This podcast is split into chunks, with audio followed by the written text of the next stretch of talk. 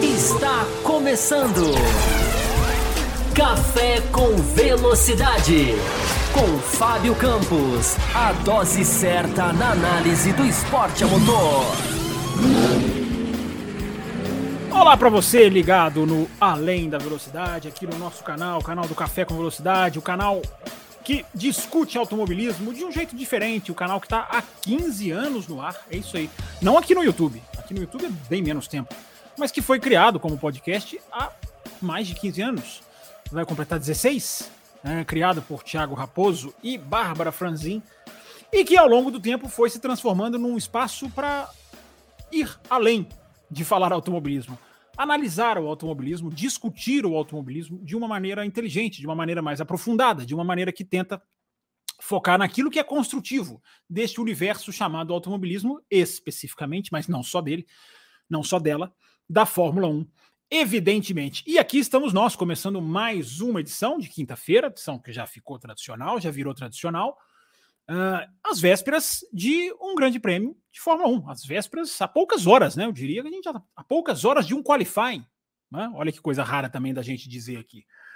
Uh, e a gente vai analisar. Temos hoje um tema interessante, tá aí na capa, você que clicou e viu para a gente discutir, para a gente analisar, para a gente refletir, para a gente dissecar sempre com a sua participação, através do chat, através da hashtag, através do Pix, do Superchat, enfim, começando aqui o nosso programa. Sejam todos muito bem-vindos. Deixa eu já dar aqui aquele alô para essa galerinha que está no chat aqui, que reserva né, um, um espaço do seu tempo para ficar aqui com a gente numa quinta-feira. Para você que ouve depois, você também está reservando também um pouquinho do seu tempo para dividir né, o conteúdo do café e para compartilhar com a gente um pouco de automobilismo, que é disso que vocês gostam, né?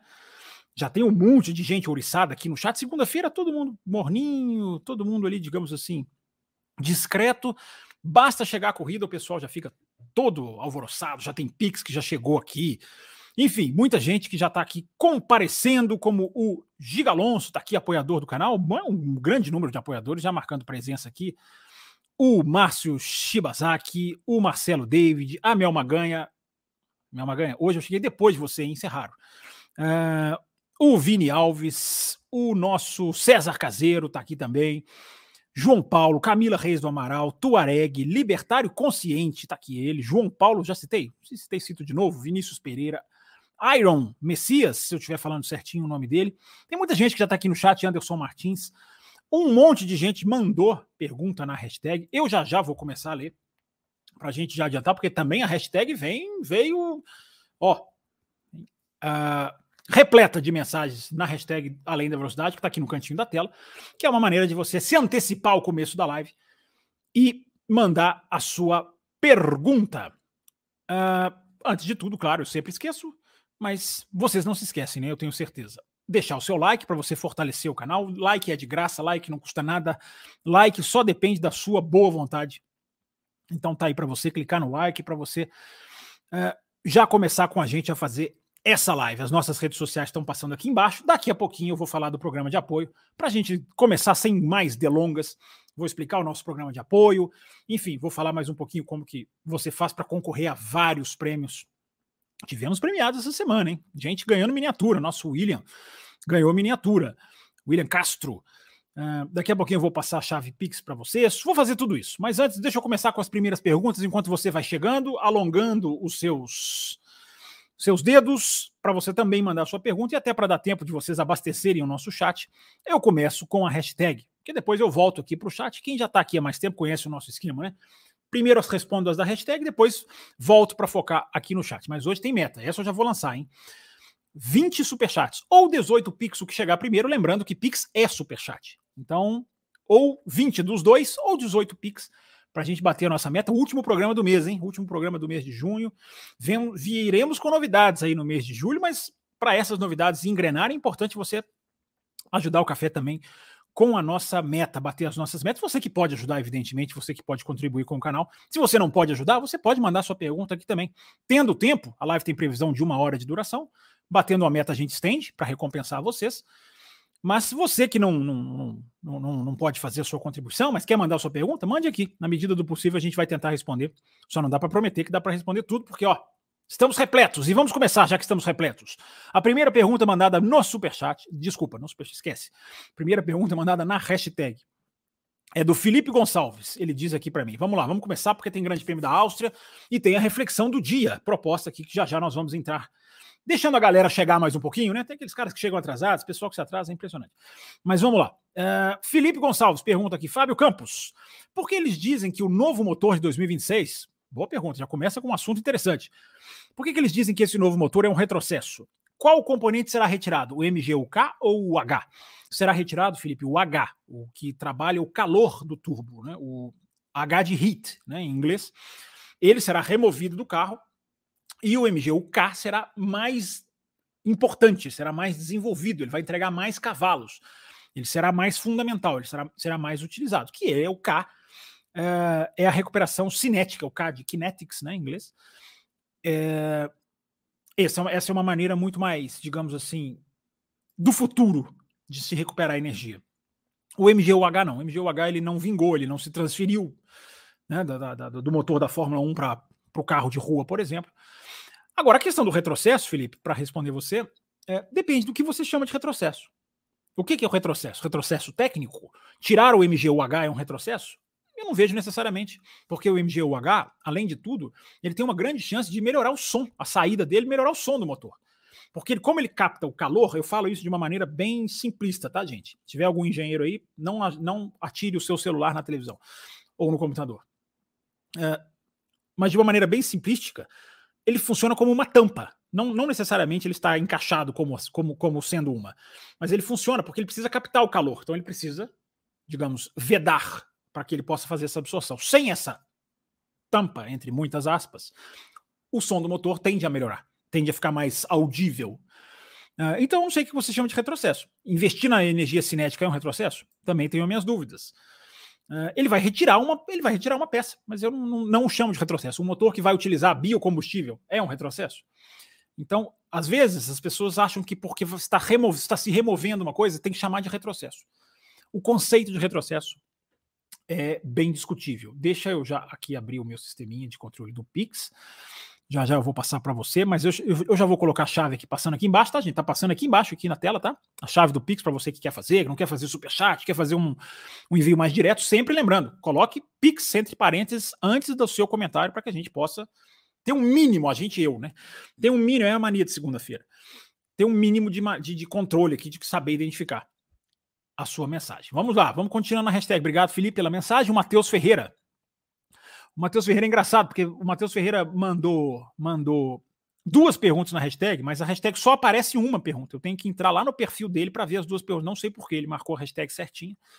Mas ele diz o seguinte: no programa de quinta foi falado sobre imaginar um GP, uma GP Master, aquela categoria que existiu por pouco tempo e depois se extinguiu, uma GP Master nos dias atuais. Porém, o Barrichello não poderia competir.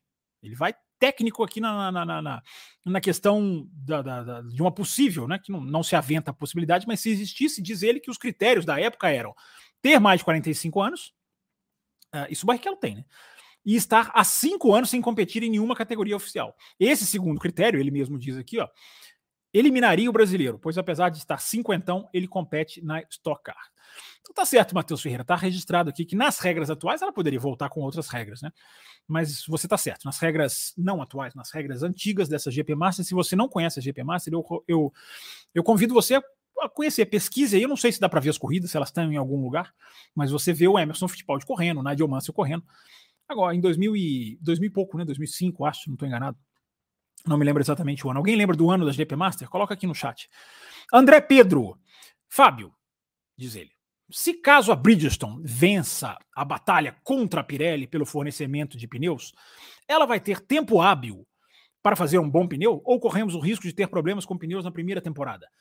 É, tempo hábil há, Pedro, porque a, a concorrência, digamos, aberta pela FIA é para 2025. Então há tempo. Em um ano você consegue fazer um pneu, um ano e meio, porque já vai sair essa resposta, ela não vai demorar, ela sai ah, daqui a daqui a pouco, poucas semanas. É, então, o tempo hábil há, há sim. É, E eu vou aproveitar, inclusive, eu já falei sobre isso, como eu fiz a promessa no, no, no Café com Velocidade na segunda, e já para tirar, né? Para tirar isso da reta. Aliás, eu tô com uma pergunta do Cesarino devendo, acabei de me lembrar aqui. Tô devendo uma pergunta sua, né, Cesarino? Cadê o Cesarino? É... E eu falei que eu ia abrir o programa. A memória vai puxando as coisas que a gente promete, né? Mas eu vou pagar, Cesarino. Tô em dívida com você, mas pagarei. Até porque eu sei que tem pergunta sua aqui, na hora que eu chegar, eu vou arrematar tudo. Mas vamos lá. Vamos, vamos na pergunta do André Pedro aqui, que ele fala sobre a questão do Bridgestone versus Pirelli. O que está acontecendo? É importante as pessoas entenderem. É, não é uma concorrência na pista, não será uma concorrência na pista. Nós não vamos ter Bridgestone versus Pirelli na pista. Nós temos uma concorrência nos bastidores para ver qual vai ser o fornecedor único de pneus. Tem muita gente fazendo confusão com isso, achando que pode voltar a guerra dos pneus. Não tem, não tem a menor possibilidade disso acontecer. É, pelo menos até o momento. Se isso mudar lá na frente, a gente vai trazer aqui. É, a briga nos bastidores para ver qual vai ganhar a concorrência. Do mesmo jeito que existe um processo de inscrição para novas equipes, pelo menos simbolicamente, há um processo de escolha, de seleção. Acho que o processo é a, melhor, a melhor forma de, de definir é esse processo de seleção para ver quem vai ser a fornecedora de pneus. E as informações todas que percorrem por aí, eu não estou adiantando nada aqui, eu tenho certeza que muitos de vocês já sabem, a informação consta de Bridgestone e Pirelli. Pirelli para continuar, evidentemente, Bridgestone para voltar. E aí a Bridgestone voltaria para a Fórmula 1, sendo fornecedora única de pneus. É... Hoje existe, é importante dizer, pra gente, só para a gente matar rapidamente esse assunto de pneus, tá? Porque eu acho interessante e ele vai, ele vai, ele vai andar, né? Ele vai evoluir. É... Existe hoje uma carta que a FIA faz, e ela vem como se fosse uma carta mesmo, com, a, com o que ela exige dos pneus o que ela espera dos pneus para que a fornecedora, no caso atual a Pirelli, entregue. Então ela vai pedindo coisas, características técnicas que essas empresas têm que entregar, que a empresa vigente terá que entregar. A Bridgestone saiu da Fórmula 1. Quem acompanha ali desde o começo dos anos 2010, ela saiu da Fórmula 1 em 2010, né? Foi o último ano dela. Ela saiu da Fórmula 1 dizendo que não queria fazer o que a Fórmula 1 pedia para ela, que era o pneu que se desgasta que é o que a Pirelli topou fazer. A Bridgestone não. A Bridgestone, o último ano dela, de 2010, que foi um bom ano em termos de qualidade das corridas, eu considero, o pneu dela aguentava bastante. É um pneu que o piloto podia acelerar mais. Não, não precisava tanto poupar. A Bridgestone, a Pirelli, desculpa, a Pirelli topou essa ideia e vai, foi sendo ajustado o caminho até os dias de hoje. Só que hoje essa carta da FIA e a gente já citou parâmetros dessa carta aqui no finalzinho do ano passado, aqui no Café. Essa carta da FIA, hoje ela pede, ela tem, uh, digamos, indicações técnicas que vão muito mais para o lado de 2010. Não que o pneu ainda não seja obrigatoriamente desgastável, mas hoje o pneu tem que ter uma resistência a seguir o outro carro, ele tem que ter uma janela de funcionamento, é, tudo exigido pela FIA, mais, ou digamos, é, mais resistente, ou nem tão uh, digamos, pouco resistente. Então, isso é um motivo que pode voltar. O pneu vai continuar tendo que se desgastar para que a Fórmula 1 continue apostando nessa estratégia que a gente fala aqui várias vezes, de fazer várias paradas numa corrida só. Às vezes uma, às vezes até mais. Agora, essa pergunta é bem. É, é, o que tem de interessante nessa pergunta, essa pergunta é interessante do André Pedro, é, o que é bem importante a gente trazer é que é uma Fórmula 1. Chegou Pix, está chegando, tá notificando aqui, já já eu vou trazer todos. É, a Fórmula 1 hoje é diferente da época que a Bridgestone estava. Hoje, o que a Pirelli faz, eu diria até, eu até chegaria ao ponto de dizer que o que a Pirelli entrega não é fácil. Claro, nós criticamos. Quem acompanha o café, quem acompanha a gente nas redes sociais, sabe que nós criticamos, nós fomos um dos primeiros aqui a apontar a falha no pneu de chuva. Fizemos isso em 2017. Em 2017 tem Twitter sobre isso. E quem acompanha o café sabe. A gente é crítico, claro que a gente é crítico, porque essa é a nossa proposta. Mas não é dizer que o pneu é ruim ou que tudo seja um lixo.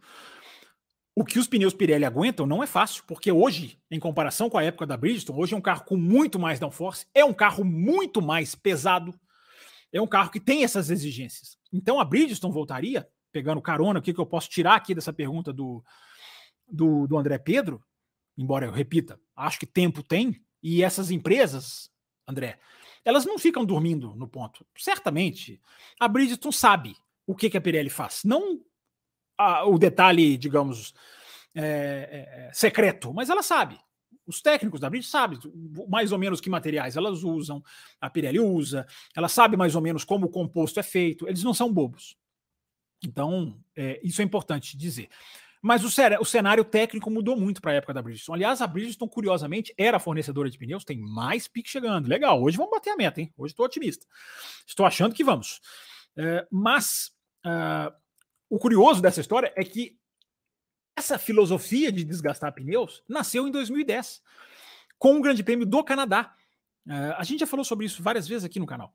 O Grande Prêmio do Canadá, quando era só a Bridgestone a fornecedora, foi aquele Grande Prêmio que pegou todo mundo de surpresa pelo asfalto, o pneu acabou gerando um grain e acabou gerando um monte de paradas. E aquela corrida inspirou a Fórmula 1 para fazer, a partir de 2011, já do ano seguinte, um pneu que se desgastasse mais, para colocar mais paradas, mais movimentação. Vocês lembram, quem acompanhou, como isso era muito mais agudo, né? Em 2012, o pneu desmoronava, despencava. Hoje, a filosofia é mantida, mas se chegou num meio termo. Então, a, a Pirelli entrando, a gente pode ter uma variação do tipo de desgaste que o pneu tem. É, uma, é, é, é o desgaste térmico, o thermal degradation em inglês, ou o desgaste físico da borracha no chão. Isso faz toda a diferença no modo como a, a corrida é influenciada. Porque o desgaste térmico, por exemplo, ele atrapalha um carro a seguir ao outro. Então essas coisas podem mudar com a entrada da Bridgestone. Essa é a análise que eu queria fazer. Esse tipo de coisa pode mudar. A gente pode ter uma reviravolta. Mas daí a dizer que a Bridgestone não tem a capacidade, tem capacidade, não, não, tenho dúvida disso, e repito, não estão dormindo no ponto. Me estendi mais um pouquinho aqui na pergunta, porque a pergunta é boa, o assunto é interessante, e eu fiz a promessa aqui segunda de entrar um pouquinho nesse assunto dos pneus. Voltaremos a ele. Mas eu acho que é bom falar um pouquinho da parte técnica aqui também. É...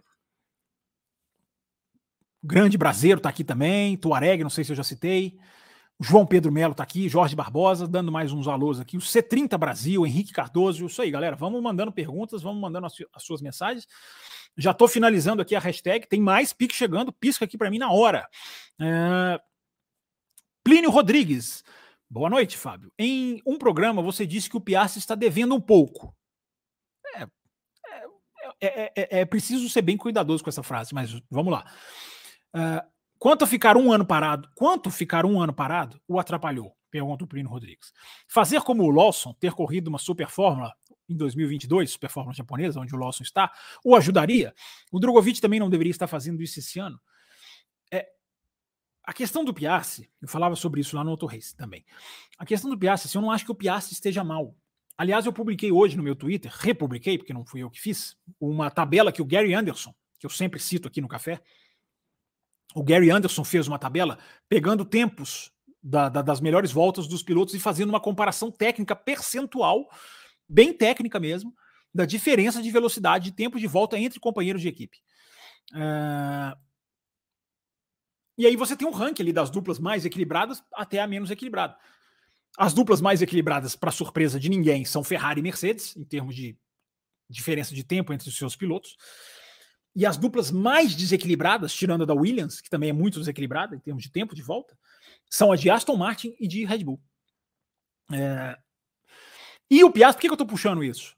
É, quem, quem, quiser, vai lá no meu Twitter ver. Tá lá no arroba campusfb, tá aqui no cantinho da tela para você quiser seguir lá. E as redes sociais do Café também já passaram aqui embaixo na tela. Daqui a pouquinho eu passo de novo. Por que, que eu estou dizendo isso? Porque você, nessa tabela, você vê que o Piastri ele tem uma diferença muito aceitável para o Norris. 0,2, se não me engano. Até abrindo aqui, 0,2,5%. Não estou nem falando 0,2 décimos. Porque é um pouquinho diferente. Arredonda um pouquinho para lá, um pouquinho para cá. A transferência não é tão, tão diferente. A conversão, melhor dizendo. Então, tomar dois décimos do Norris, num primeiro ano, em média, é um trabalho muito bom. É um trabalho bem feito. O que eu espero do, do Piastri, continuo esperando, é, é uma atuação daquelas que você fala: opa, ali, ó, menino vai evoluir, tá no processo, mas já, já deixou um cartão de visita. Eu acho que falta um cartão de visita do Piastri. É só isso. É preciso entender, porque senão parece que eu tô falando que ele tá mal. Eu não falei que ele tá mal. falei que eu esperava algo um pouquinho mais assim, de uma atuação ou outra um pouco mais destacada. Mas ele tá muito bem. Ele tá muito bem, ele tá firme, o carro é muito ruim, mas ele tá muito firme. Ele, ele é sólido, ele, ele tá se mantendo próximo ao Norris. Tudo isso é importante dizer. Aí eu volto lá para a pergunta do, do Plínio Rodrigues. Sim, é, ficar um ano a mais, eu acho que em uma outra categoria, não parado, né? Na verdade, eu acho que não tem como piorar, Plínio. Não tem como, cara. O cara vai correr um ano na Super Fórmula, um ano na Fórmula 2, um ano. Claro, se o cara for fazer um ano de uma outra categoria muito diferente, como o Lawson fez a DTM, e foi bem na DTM, o Lawson, o Lawson tem essa característica, ele senta e vai bem. É... Se você sai muito do estilo de carro, isso aí pode atrapalhar, mas em qualquer categoria de Fórmula, eu, eu não vejo como nenhuma contraindicação. É, então eu acho que sim, o Drogovic também poderia estar fazendo isso. Eu sou contra, Plínio, eu falo isso aqui no café há muitos anos. Muitos anos mesmo. Eu sou contra piloto ficar parado, totalmente parado. Isso é, isso é anti-pilotagem, cara. Você vê um jogador de basquete um ano parado, não sei que esteja machucado, um jogador de futebol, um jogador de vôlei, um jogador de tênis, só se você machuca, aí é outra coisa. Mas parado por outros ossos do ofício, não acontece, cara. Não, eu acho que é muito não natural. Vamos seguindo. César Caseiro, nas últimas cinco semanas, chefe da Alpine, Mercedes, Red Bull e Williams deram declarações contra o teto. Coincidência, espontaneidade ou já podemos esperar o próximo? É, não, eu acho que é, é, é não é exatamente contra o teto que eu tenho visto, César. Eu posso estar medindo outra, outros, outras, outras, outros comentários que não exatamente o que você está falando. Mas são ajustes que o teto precisa. O teto precisa de alguns ajustes, é, principalmente na questão da construção de fábricas. Esse é um assunto, César, que eu vou voltar nele.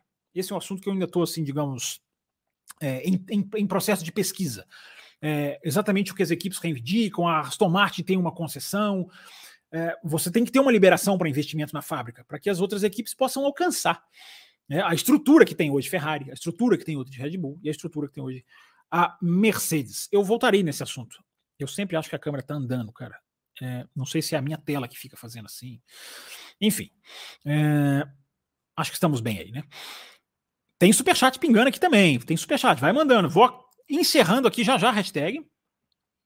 É, aqui mandada pelo Marcelo Cesarino. É, o Marcelo Cesarino, ele mandou aqui na nossa hashtag. Deixa eu pegar aqui certinho ele mandou aqui uma questão interessante. Eu tô devendo aquele, tá, Cesarino? Eu sei, calma, fique calmo. Você, você é de casa. Se fala em Ricardo na AlphaTauri em 2024, mas veremos um Ricardo competitivo do início da Red Bull ou derrotado pelo Norris? Qual será o nome da AlphaTauri em 2024? Aí ele faz uma brincadeira engraçadinha aqui, pergunta se vai ser Fábio Campos Racing. Não, eu não tenho dinheiro para comprar a AlphaTauri. O seu, o seu Cesarino engraçadinho, tem pique chegando. Uh, a questão do Ricardo é importante, porque houve uma. As informações que correm nos bastidores, e eu falei isso, coloquei isso no meu Twitter essa semana também. Olha o Carlos chegando aí, legal, bem-vindo, Carlos. É, as informações que correm é, são opostas às informações do começo do ano, quando nós falamos aqui no café, da deficiência do Ricardo no simulador que assustou a Red Bull. A informação hoje é que isso está diametralmente invertido. O Ricardo hoje vai muito bem no simulador. Ajuda bastante a equipe no simulador. Hoje o Ricardo, ah, digamos assim, evoluiu. Ok, alguém, algum de vocês vai falar simulador é simulador. Sim, eu concordo. Simulador é simulador. Mas há uma ideia, um, já uma movimentação para colocar o Ricardo na AlphaTauri. Eu diria movimentação, embora não há informação e não há nada certo, antes que alguém interprete errado. Há uma movimentação para o Ricardo se tornar piloto da AlphaTauri. Há uma chance, porque o Ricardo enxerga isso como uma oportunidade. Ele quer voltar. Parece, ao que muitos dizem, e até entrevistas que ele tem dado, parece que ele recuperou a vontade, que ele não tinha tanto depois que saiu da McLaren. Ele ficou, vou ver, vamos, vamos observar, não quero a Haas, não quero conversar com o Williams, vou ficar aqui, vou ver o que, que vou ver se eu recupero o tesão. Parece que recuperou, ele tem ido algumas corridas, parece que ele quer, ele quer voltar, ao que tudo indica. É, e aí ele voltaria na AlphaTauri. Eu, eu tô vendo muita gente falar assim, poxa, ele recusou a Haas para AlphaTauri, que bobeira. De jeito nenhum. Porque ele voltando na AlphaTauri, ele tem a mira da Red Bull. Ele sabe que se ele for bem, até porque o titular da Red Bull hoje está é, num momento muito instável, é, ele consegue ter uma perspectiva. Ele indo para a Haas, ele não tinha perspectiva. Porque se ele fosse bem na Haas, o quanto ele teria de crédito para alguém ver lá e, ah, vou puxar esse cara de novo. Na Red Bull, ele tem a ligação direta entre a equipe B e a equipe A. Então esse quebra-cabeças do Ricardo aí é bem é bem interessante. Fiquem de olho porque a chance existe. Repito, não há nada certo.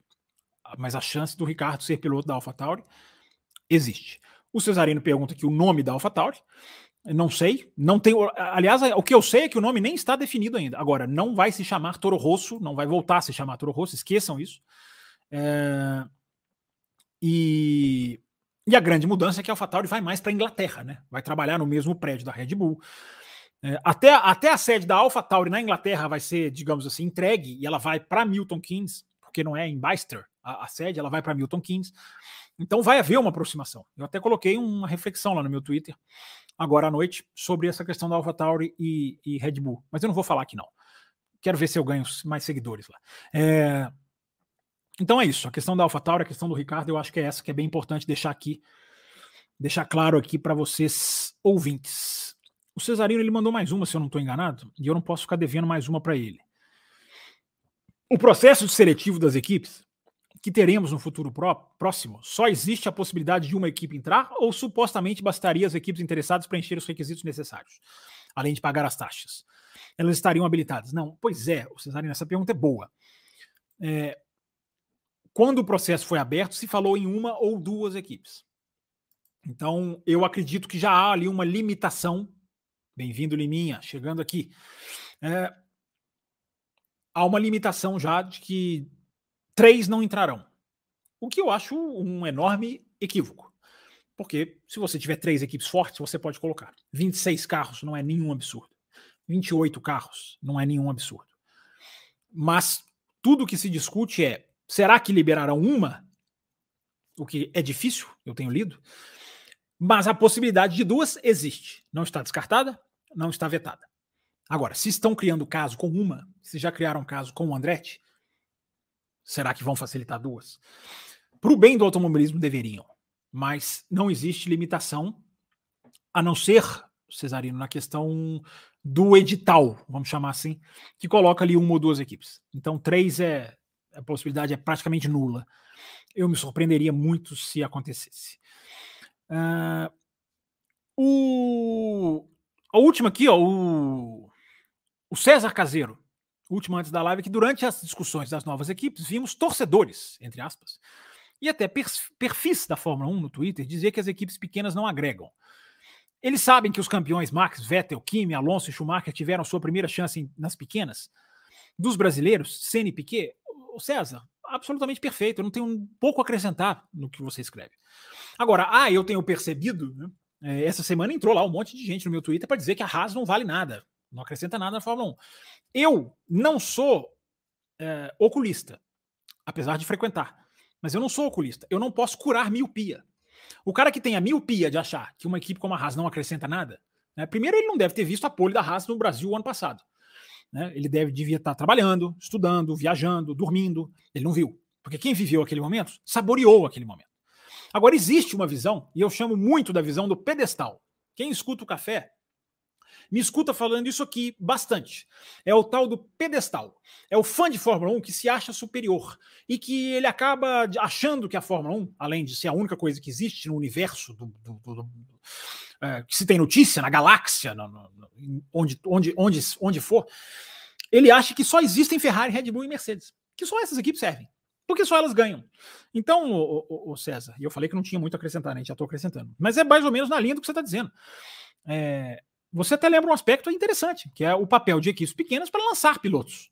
Né? O Alonso na Minardi. Quem se lembra do Alonso na Minardi? Em 2001. E vários outros que você citou aí. O Senna, o Piquet.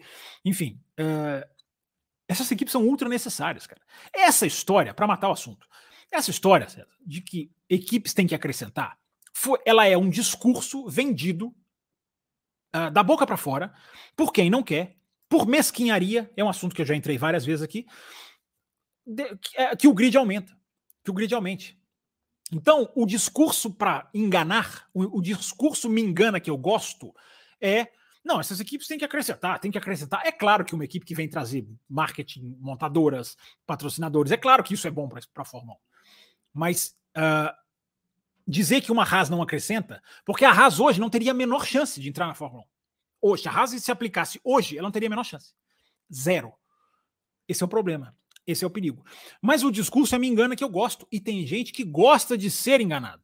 Tem gente que é enganado por esse discurso. Cai na esparrela do Domenicali, que não é dele, não foi ele que criou, mas que ele vende como o maior porta-voz.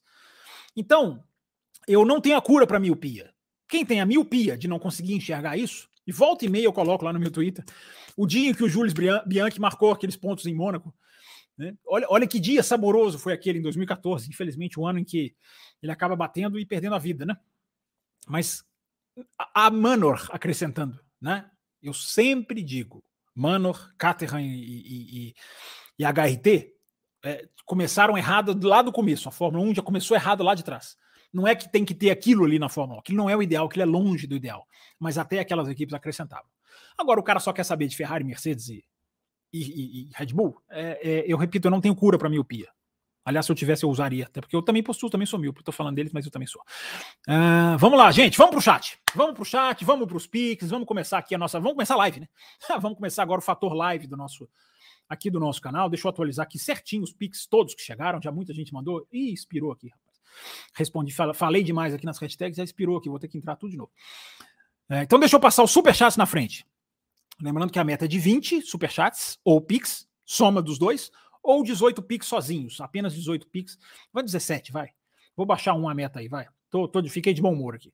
É, mas é rápido, bom humor é passageiro. Então, enquanto eu estou resetando aqui o sistema dos Pix, que eu espero que vocês que mandaram colocaram aqui entre parênteses as perguntas de vocês, a frase pica, a palavra Pix, melhor dizendo. Mas deixa eu trazer os superchats que são mais fáceis de visualizar enquanto eu estou recarregando aqui. Uh, a primeira da Isabela Correia. Obrigado, Isabela. Bem-vinda mais uma vez. Nossa apoiadora. Aqui, ó. Esse sinalzinho aqui redondinho aqui no nome dela é sinal de apoiadora no YouTube. Você pode apoiar o Café no YouTube, no Apoia-se ou via Pix. Depois, daqui a pouquinho eu falo sobre isso. Você acha que o Pérez está ameaçado?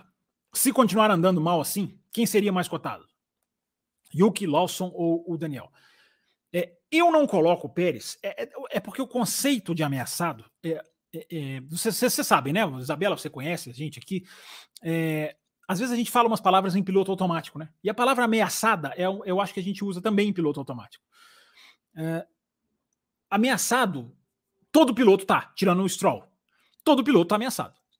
Eu não vejo o Pérez na categoria iminente, de ameaça iminente. Aquela assim, hum, vai sair já já. Gente, o cara ganhou duas corridas esse ano. É claro que ele está vivendo uma fase ruim. É claro que ele está vivendo uma fase que, se continuar, aí sim, Isabela, se continuar, aí a gente pode começar a falar, a discutir. Apesar de que o Pérez tem contrato para 2024. Ah, Fábio, para Red Bull isso não vale nada. Quem quiser argumentar isso, errado não está, diriam no, Twitter, diriam no WhatsApp da vida. Uh, mas eu não vejo ainda na ameaça iminente, Isabela.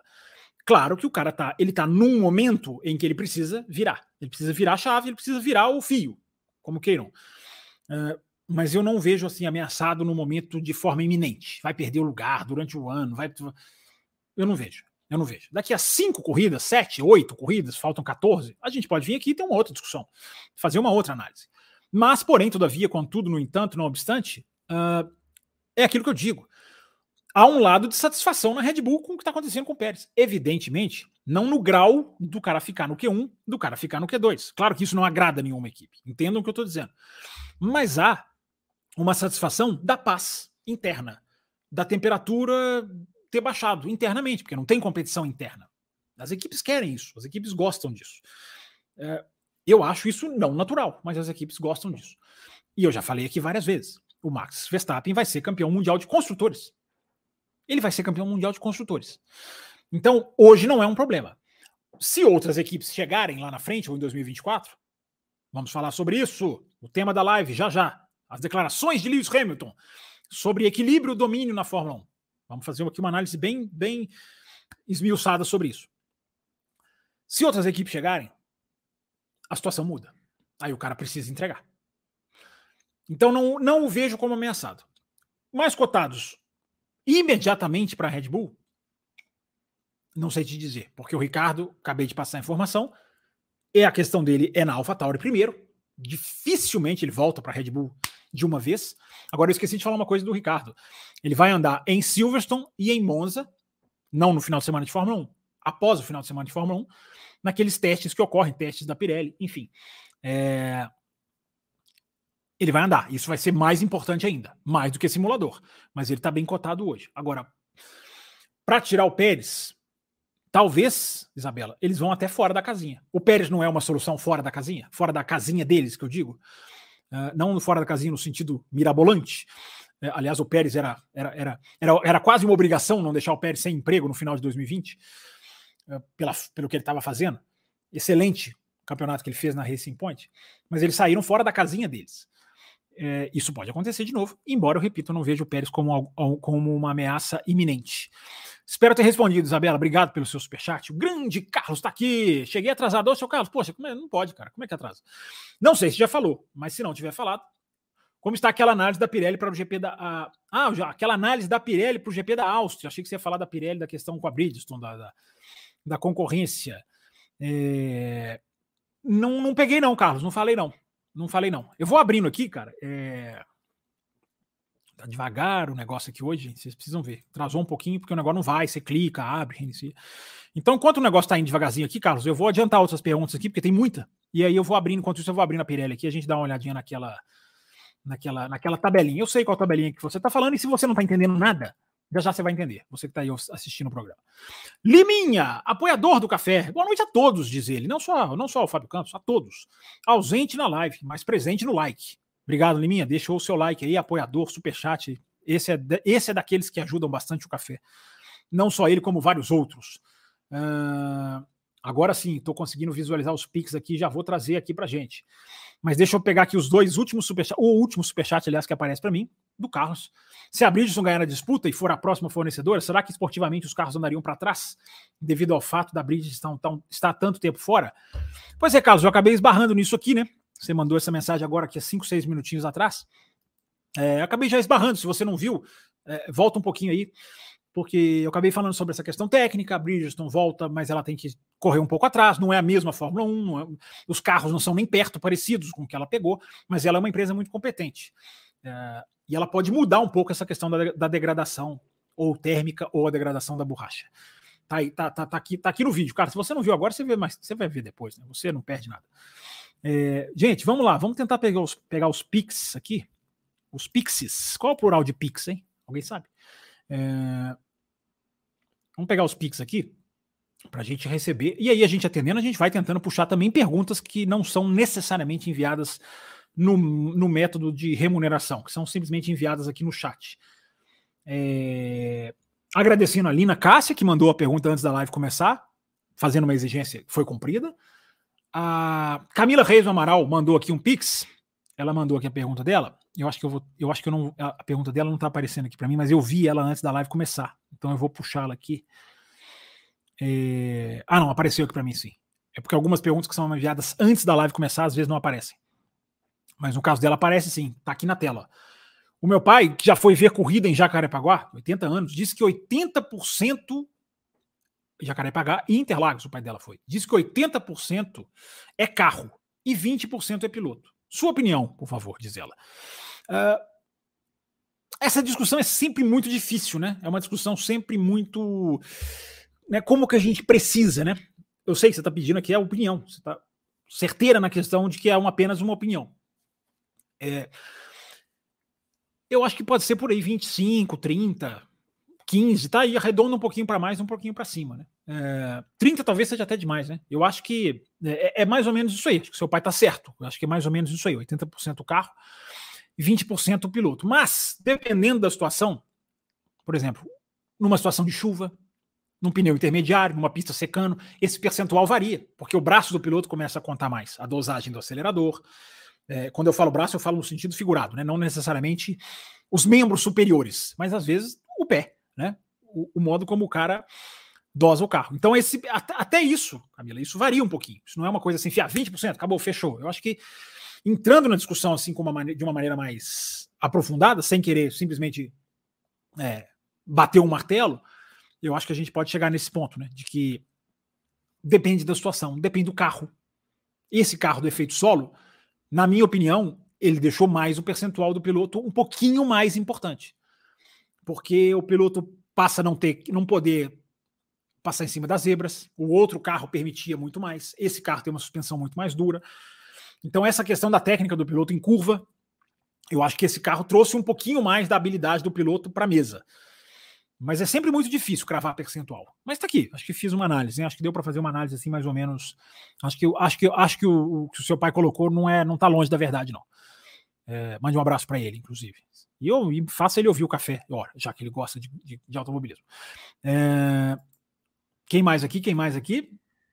Tenho aqui, eu tenho o Pix do Brasileiro, tenho o Pix do César Caseiro e tenho o Pix do Antônio Carlos. Vamos, vamos encontrá-los, vamos encontrá-los na peregrinação em busca dos Pix. Vocês coloquem Pix antes da pergunta, como fez a Camila. É, senão eu simplesmente não lerei. O Brasileiro colocou Pix, apenas. Pix. Achei, Brasileiro. Tá aqui, Pix. É... Aqui ele manda uma pergunta agora. Entendo e concordo, porém o Piastri está muito aquém das expectativas. Está registrada a sua opinião, Brasil. Eu não acho que ele esteja muito aquém. Eu acho que, como eu falei, eu acho que falta um cartãozinho de visitas. Mas não acho que seja muito aquém, não, mas é a minha visão. Sua visão tá aí, tá registrada aí. Não, não, não necessariamente vai ser igual, isso é muito bom. O Antônio Carlos que eu falei tá aqui, ó. Ele é o Tuareg. É isso aí, Tuareg, eu revelo o seu nome para o mundo. Vejo rotineiramente circuitos trocando ou adequando o asfalto de um ano para outro. Qual a razão disso? Não existe uma orientação técnica da FIA a esse respeito? É uma ótima pergunta, Tuareg. A orientação da FIA é que seja um asfalto que funcione, que aguente uma corrida, seja um asfalto aceitável, um asfalto minimamente nos padrões de resistência, de não, de não, não esfarelar, de não, não ser esburacado. Agora, não existe um mesmo tipo de asfalto para você padronizar para o mundo. Até porque asfaltos são feitos com, com a matéria-prima de cada país. A Inglaterra faz um asfalto assim. É, várias pistas do Oriente Médio trazem o asfalto da Inglaterra, porque são países com terrenos, digamos assim, mais. É, são, são terrenos diferentes, né? O Oriente Médio é uma região mais desértica. Enfim, eu não vou entrar aqui muito nessa especificação técnica, mas você entende o que eu quero dizer. Então, há, há pistas que importam asfaltos, mas a maioria, aqui no Brasil, no México, países que têm indústrias muito, muito, muito mais avançadas, não do que o Oriente Médio, mas enfim, do que outros países comparativamente falando, eles conseguem fazer o asfalto da maneira que eles querem, com os compostos que eles querem. Miami foi assim, criaram um tipo de asfalto é, com. Um, ah, me fugiu o nome, gente, me fugiu aqui, porque foi o ano passado que eu li sobre isso, porque teve aquele problema no asfalto de Miami no ano passado, né? Então, é, Miami teve um problema, que construiu o asfalto utilizando um material que, digamos, não é que ele esfarelou, mas ele, ele esburacou. Ele, ele cedeu. Então, e ele, e ele acabou gerando pequenas pedrinhas no Grande Prêmio do ano passado. Foi gravíssimo. A gente falou muito isso aqui no Grande Prêmio de Miami no ano passado. Porque a televisão não captou, muita gente não entendeu. Mas o problema do asfalto lá foi muito sério. É... Então, só para dar um exemplo, Toreg, de que o que a FIA pede é um asfalto que ela tem lá, os parâmetros de segurança, de, de exigência dela. Ela vai lá, mede, certamente ela vai lá e, e, faz testes nos asfaltos, mas não existe um asfalto padrão, se é isso que você está perguntando. Não existe. Até porque isso é mais legal, né, Tuareg? Você tem um asfalto mais abrasivo, você tem um asfalto mais liso, você tem um asfalto mais escorregadio. Isso é até bom para o Mundial de, de, Fórmula 1. Obrigado pela sua pergunta, obrigado pelo seu pix. Quem que eu estou devendo aqui? Estou uh, devendo ao César. O brasileiro, estou devendo uma aqui, tá? ele mandou aqui. Ó. A própria Aston não queria o Drogovic parado. Uh, e ele está. Sabe se algo mudou? O que houve? Não sei dessa informação, Brasil. A Aston não queria o Drogovic parado. Não, não, não, não sei em que sentido isso é. Isso, isso, isso foi, foi assim, executado. É, e agora pago aqui as, as dívidas com o Brasil. No lugar de quem? De Vries está voando para baixo. É, no lugar do De Vries. Você está falando do Ricardo, né? O brasileiro. Você manda o, o Brasil é um cara impulsivo, né? Ele manda no impulso, mas para eu não ficar perdido no assunto, o Ricardo no lugar de quem? Eu tenho certeza que é isso que você está perguntando, porque eu já te conheço. É, mas ajuda o tio aqui. É, seria no lugar do De Vries. A, pergunta é boa. A pergunta é boa. Seria no lugar do De Vries, porque eu acho que o Tsunoda hoje tem muito mais moral para ficar, além do que a gente sempre diz da ligação com a Honda, que segura o Tsunoda também. É, mas até, até na pista hoje, acho que não existe ninguém que tenha uma dúvida, né? Se tiver que escolher entre De Vries e e o Tsunoda hoje, o Tsunoda fica. Acho que não há muito, muito, muito debate aí, né? É, o Tsunoda melhorou. Uh, vamos lá, vamos lá, vamos lá. Gente, 44 minutos de live, hein? Vocês falam demais, cara. Vocês falam bastante. Deixa eu, deixa eu molhar aqui a garganta, só um instantinho. Vamos continuar com as perguntas. Aliás, vamos lá. Vou, vou aproveitar agora que dei essa paradinha aqui para molhar a garganta e vou entrar no assunto da live, já que tem muita gente aqui, muita gente já chegou, e vou entrar na proposta da live de hoje, que é a frase do Hamilton. Vou explicar para quem não está sabendo. Acho que muita gente acompanhou. Nasceu no dia de hoje, uma declaração que ele deu. Depois vou, foi, o Verstappen foi repercutiu a declaração que ele deu. Uh, aí a Sky Sports voltou atrás dele para ele replicar. Enfim, mas independente disso, eu não vou entrar nisso, da desavença, do Verstappen não ter achado legal, eu não vou entrar nisso. Porque eu acho que isso não é o principal do dia de hoje. O principal do dia de hoje, nessa declaração, é, é o que o Hamilton sugere, propõe, de o que, que ele está falando, para quem não sabe. O Hamilton diz o seguinte: uh, a Fórmula 1 deveria criar uma, uma data a partir da qual, só a partir dessa data, os carros de, do, do, ano seguinte podem ser desenvolvidos. Seria como definir primeiro de agosto, ele até brinca, ela cita, exemplificando, primeiro de agosto. Até primeiro de agosto, ninguém pode desenvolver o carro do ano seguinte. Só o carro daquele ano. É... Porque isso evitaria, segundo ele, a propagação dos domínios das equipes. Porque o exemplo de 2023 é muito claro. A superioridade da Red Bull é tamanha que ela já pode. Quantas vezes nós já falamos isso aqui no café, né? Como é bom quando a gente tem a sensação de que a nossa análise vai no caminho certo. Não é que a gente fala uma coisa melhor do que os outros, não é nada disso. Mas quando as peças se encaixam, você vê que você está remando para o lado certo. Feito esse parênteses, o Hamilton propõe isso: que se crie uma data antes da qual é proibido se trabalhar o carro do ano seguinte. Isso, se existisse, isso faria muita diferença. Primeiro lugar, deixa eu tirar da, da, da reta o fato do oportunismo. Claro, antes que alguém comece aqui no chat, claro que o Hamilton só está falando isso porque ele não está ganhando. Claro que se ele tivesse ganhando, ele não estaria falando isso. Uh, há o oportunismo, como tem, até mandaram para mim lá no Twitter hoje, como tem registros lá da Red Bull, na época da era Mercedes, pedindo para se mexer nas regras. Uh, isso aí faz parte, isso para mim não é o mais importante. Isso é um fato. Por isso que a capa desse programa é oportunismo e oportuno. Porque oportunismo, oportunista é. No sentido de eu não estou ganhando, então vamos mexer. Mas isso não faz com que a gente tenha que tapar os ouvidos. Porque aí seria limitar a discussão.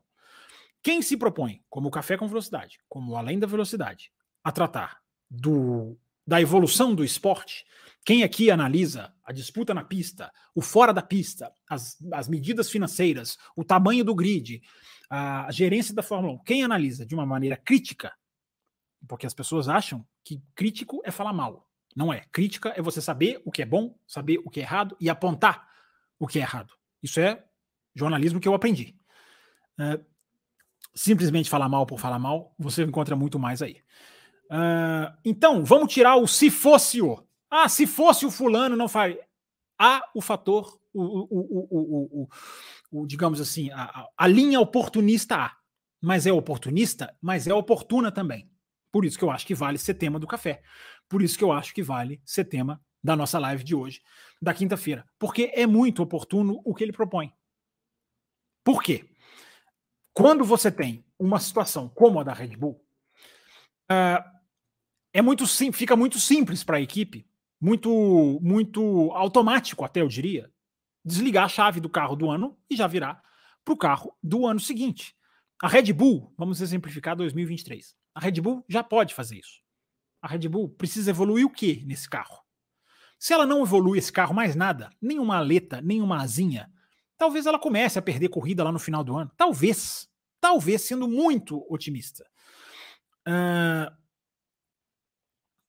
a questão é que há um fundo de verdade no que o Hamilton fala. Há um fundo de. há uma base técnica, sim, correta no que o Hamilton fala.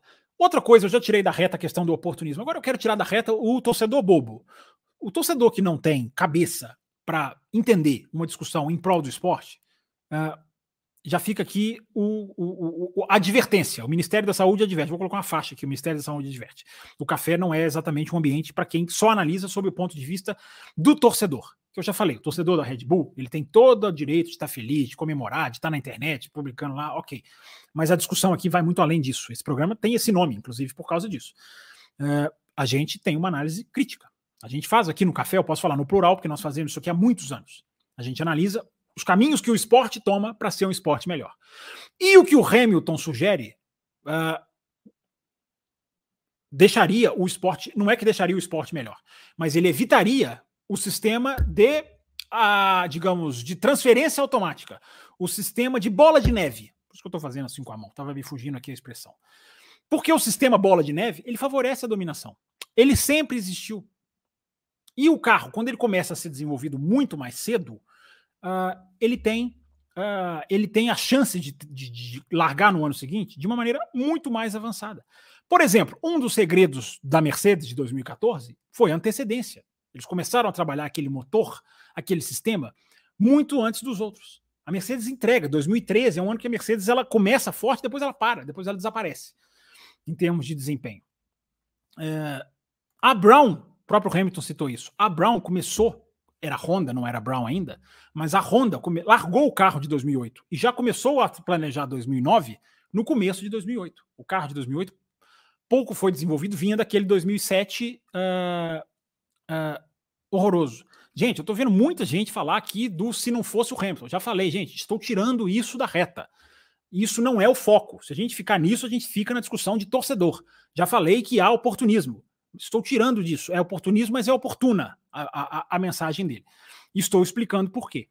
Com o limite de orçamento, a, as equipes ficam mais engessadas. Antes, uma equipe boa que estava atrás, ela podia despejar dinheiro e trabalhar dois projetos simultâneos. Ou focar muito dinheiro no carro do ano seguinte. Não, não há mais essa possibilidade. Que é boa da equipe não poder gastar. Eu não estou dizendo que isso está errado. Mas o regulamento atual ele foi pensado para uma situação de equilíbrio que não veio. Não na questão da briga lá na frente. Não veio o equilíbrio. Não existe esse equilíbrio. Então, o campeonato precisa ter gatilhos que sejam acionados no caso do desequilíbrio. Como você reverte? Porque o regulamento da Fórmula 1 hoje passou a que ele é bom, ele é correto, ele é bem pensado, mas por um efeito do destino e da competência da Red Bull, ele passou a engessar a reação. Hoje as reações estão muito mais reações de Ferrari, de Aston Martin, seja de quem for, da Mercedes, estão engessadas por causa de torno de vento e por causa do limite de orçamento. Que eu repito, são regras boas, evidentemente não são regras ruins. Mas maneiras de você aliviar isso seriam, como propôs o Hamilton, começar o, o, o, o, a, a, o trabalho do carro do ano seguinte, todo mundo na mesma data. Você destrói alguém? Você atrapalha alguém? Você tira de alguém a chance de fazer um bom carro? Não. Você simplesmente faz com que todos larguem junto. Você dá mais chance de ficar imprevisível. Se você quer lutar contra domínio, essa ideia é muito interessante. Quanto mais tardio você coloca a liberação para o ano seguinte, você colocar, né, já que isso é uma ideia, quanto mais tardiamente você fizer isso, mais chance você tem de imprevisibilidade. Mais chance você tem de alguém largar melhor do que outros. É, a gente viu isso, por exemplo, com. Eu citei aqui da Mercedes, citei aqui da, da, da, Brown, a Ferrari de 2022. A Ferrari do efeito solo, ela começa a ser desenhada muito antes. Porque 2021 a Ferrari entregou. Uh, e a Ferrari começou muito bem. Depois ela vai caindo porque a Ferrari tem toda aquela questão interna de não conseguir se manter. Mas são exemplos de como quando se começa antes, uh, você tem mais chance. Então eu vou até além, para fazer jus ao nome do programa. Eu proporia, puxando a ideia do Hamilton, um escalonamento, já que essa é a palavra da moda, também de datas para você começar o carro de 2024. A, Williams começa, pode começar mais cedo, a AlphaTauri pode começar mais cedo. Claro que você não vai fazer isso de uma maneira que mate quem está na frente. Você não vai colocar que o cara vai começar o carro do ano seguinte, em novembro. Você não vai fazer isso, porque aí seria um exagero. Mas você pode, dentro de colocando todos numa margem aceitável, por que não fazer um escalonamento de poder virar para o ano seguinte? O que, que você está desequilibrando da Fórmula 1 nisso? Nada. Você não está desequilibrando nada. É uma maneira bem sutil e bem, uh, digamos, que mantém o que a Fórmula 1 tem hoje, de se você tem competência, você consegue. Se você não tem competência, você pode ter mais túnel de vento, você pode ter mais horas, você pode largar 2024, 2025, 2026. Se você não tem competência, você não vai. Você não vai. É, essa é a, a digamos assim, a, a, a, alma do regulamento atual, que pode ser melhorado, que pode ser uh, aperfeiçoado. Você está ouvindo o café, você pode não gostar dessa ideia específica do Hamilton, mas ideias como essa precisam ser discutidas. Esse é o nosso papel aqui. Ideias como essa precisam ser trazidas à tona. Porque a gente já está ensaiando essa discussão aqui no café, e eu prometi ela em julho, em julho, a gente está começando até antes, porque surgiu hoje a notícia, é finalzinho de junho. O, o jornalismo não pode esperar. Tem uma frase famosa assim.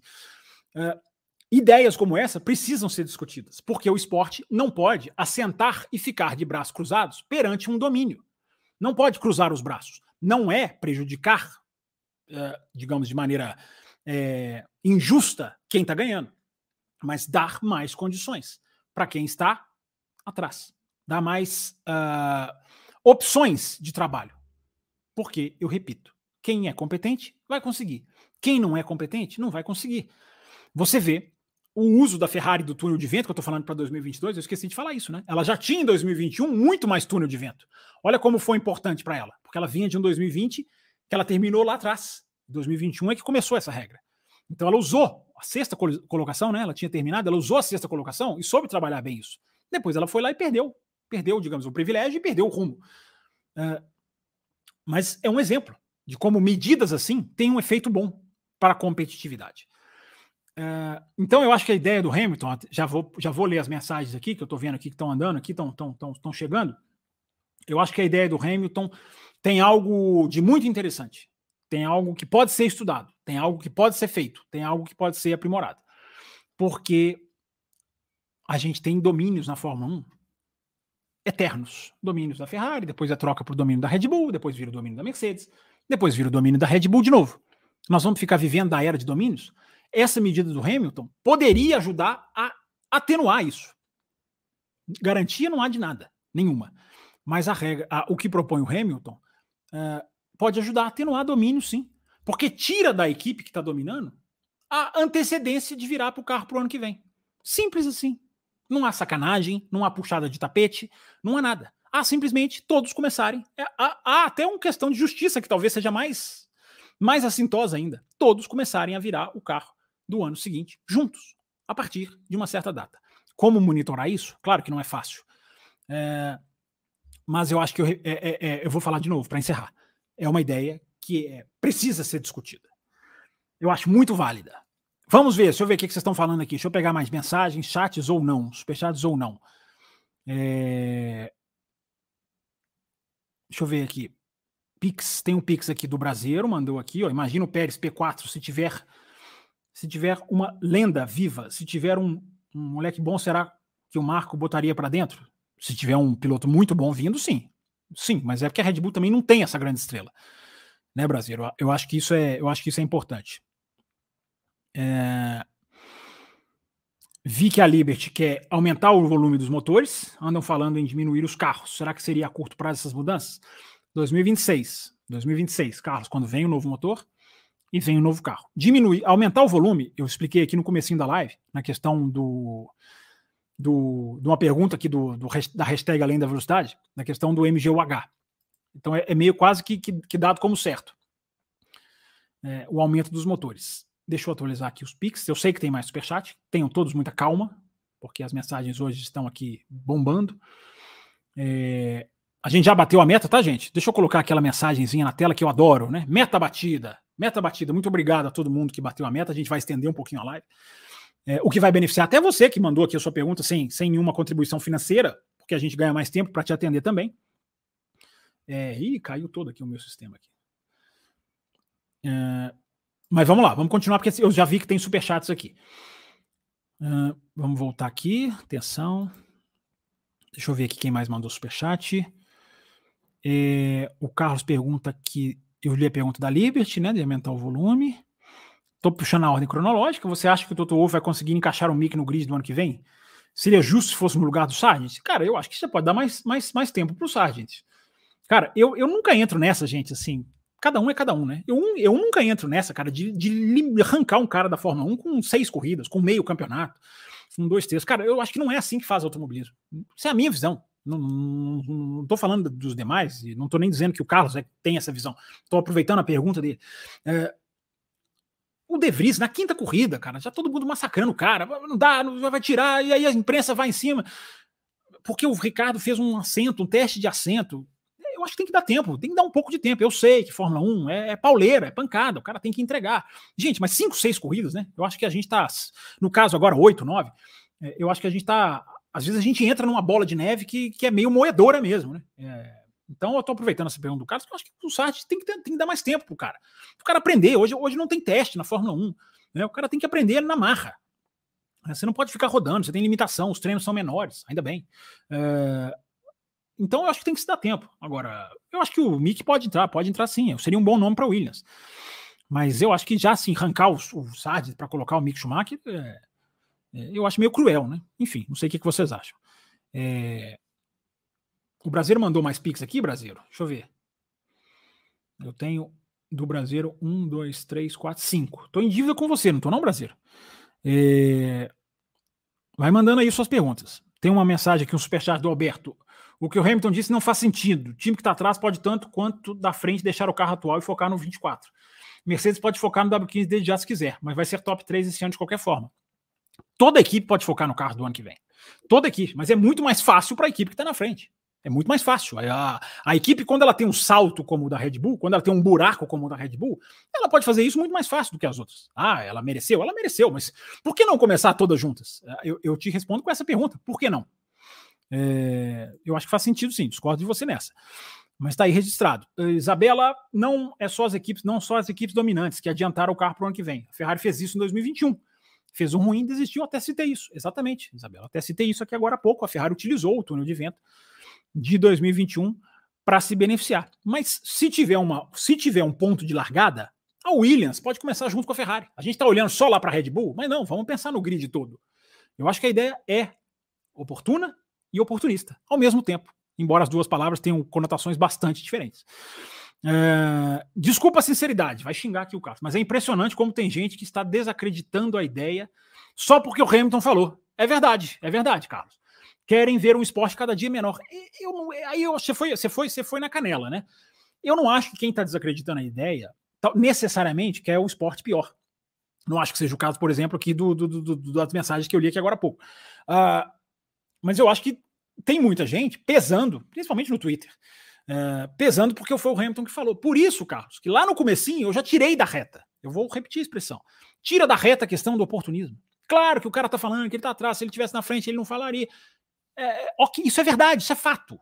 Mas nós vamos tapar o ouvido? É isso que o cara está dizendo aqui. Nós vamos tapar o ouvido por causa disso? Ele deu uma boa ideia. O cara, às vezes, está querendo advogar no benefício próprio e dá uma boa ideia. Às vezes, não. Por exemplo, hoje o Carlos Sainz virou e falou que para evitar o problema dos, dos, do tráfego, né, que ele foi punido aí no Canadá fortemente, porque atrapalhou de maneira arriscada, perigosa, a volta do Gasly, o Carlos Sainz foi lá e sugeriu: ah, então vamos voltar com o qualifying de uma volta lançada de volta lançada, para acabar com o problema do tráfego. É, vamos lá. É, eu já falei e repito: o, tra o, o qualifying de volta lançada ser usado na sprint, por exemplo, ele é até válido para variar, para quebrar.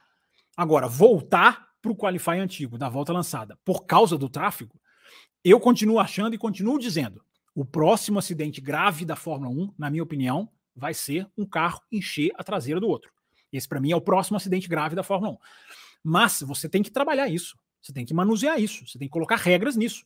Você acabar com esse qualifying, que é absolutamente delicioso, de Q1, Q2 e Q3, por causa deste problema, que é um problema de segurança sério, mas é um problema tratável, é um problema que você implementando medidas, velocidade mínima, é, não poder frear, ir mais lento em determinado trecho, no trecho final, é, você pode trabalhar isso. Então você eliminar o qualifying por causa disso, eu não concordo. Então eu estou citando, às vezes o piloto dá uma sugestão, pensando nele mesmo, que não é válida.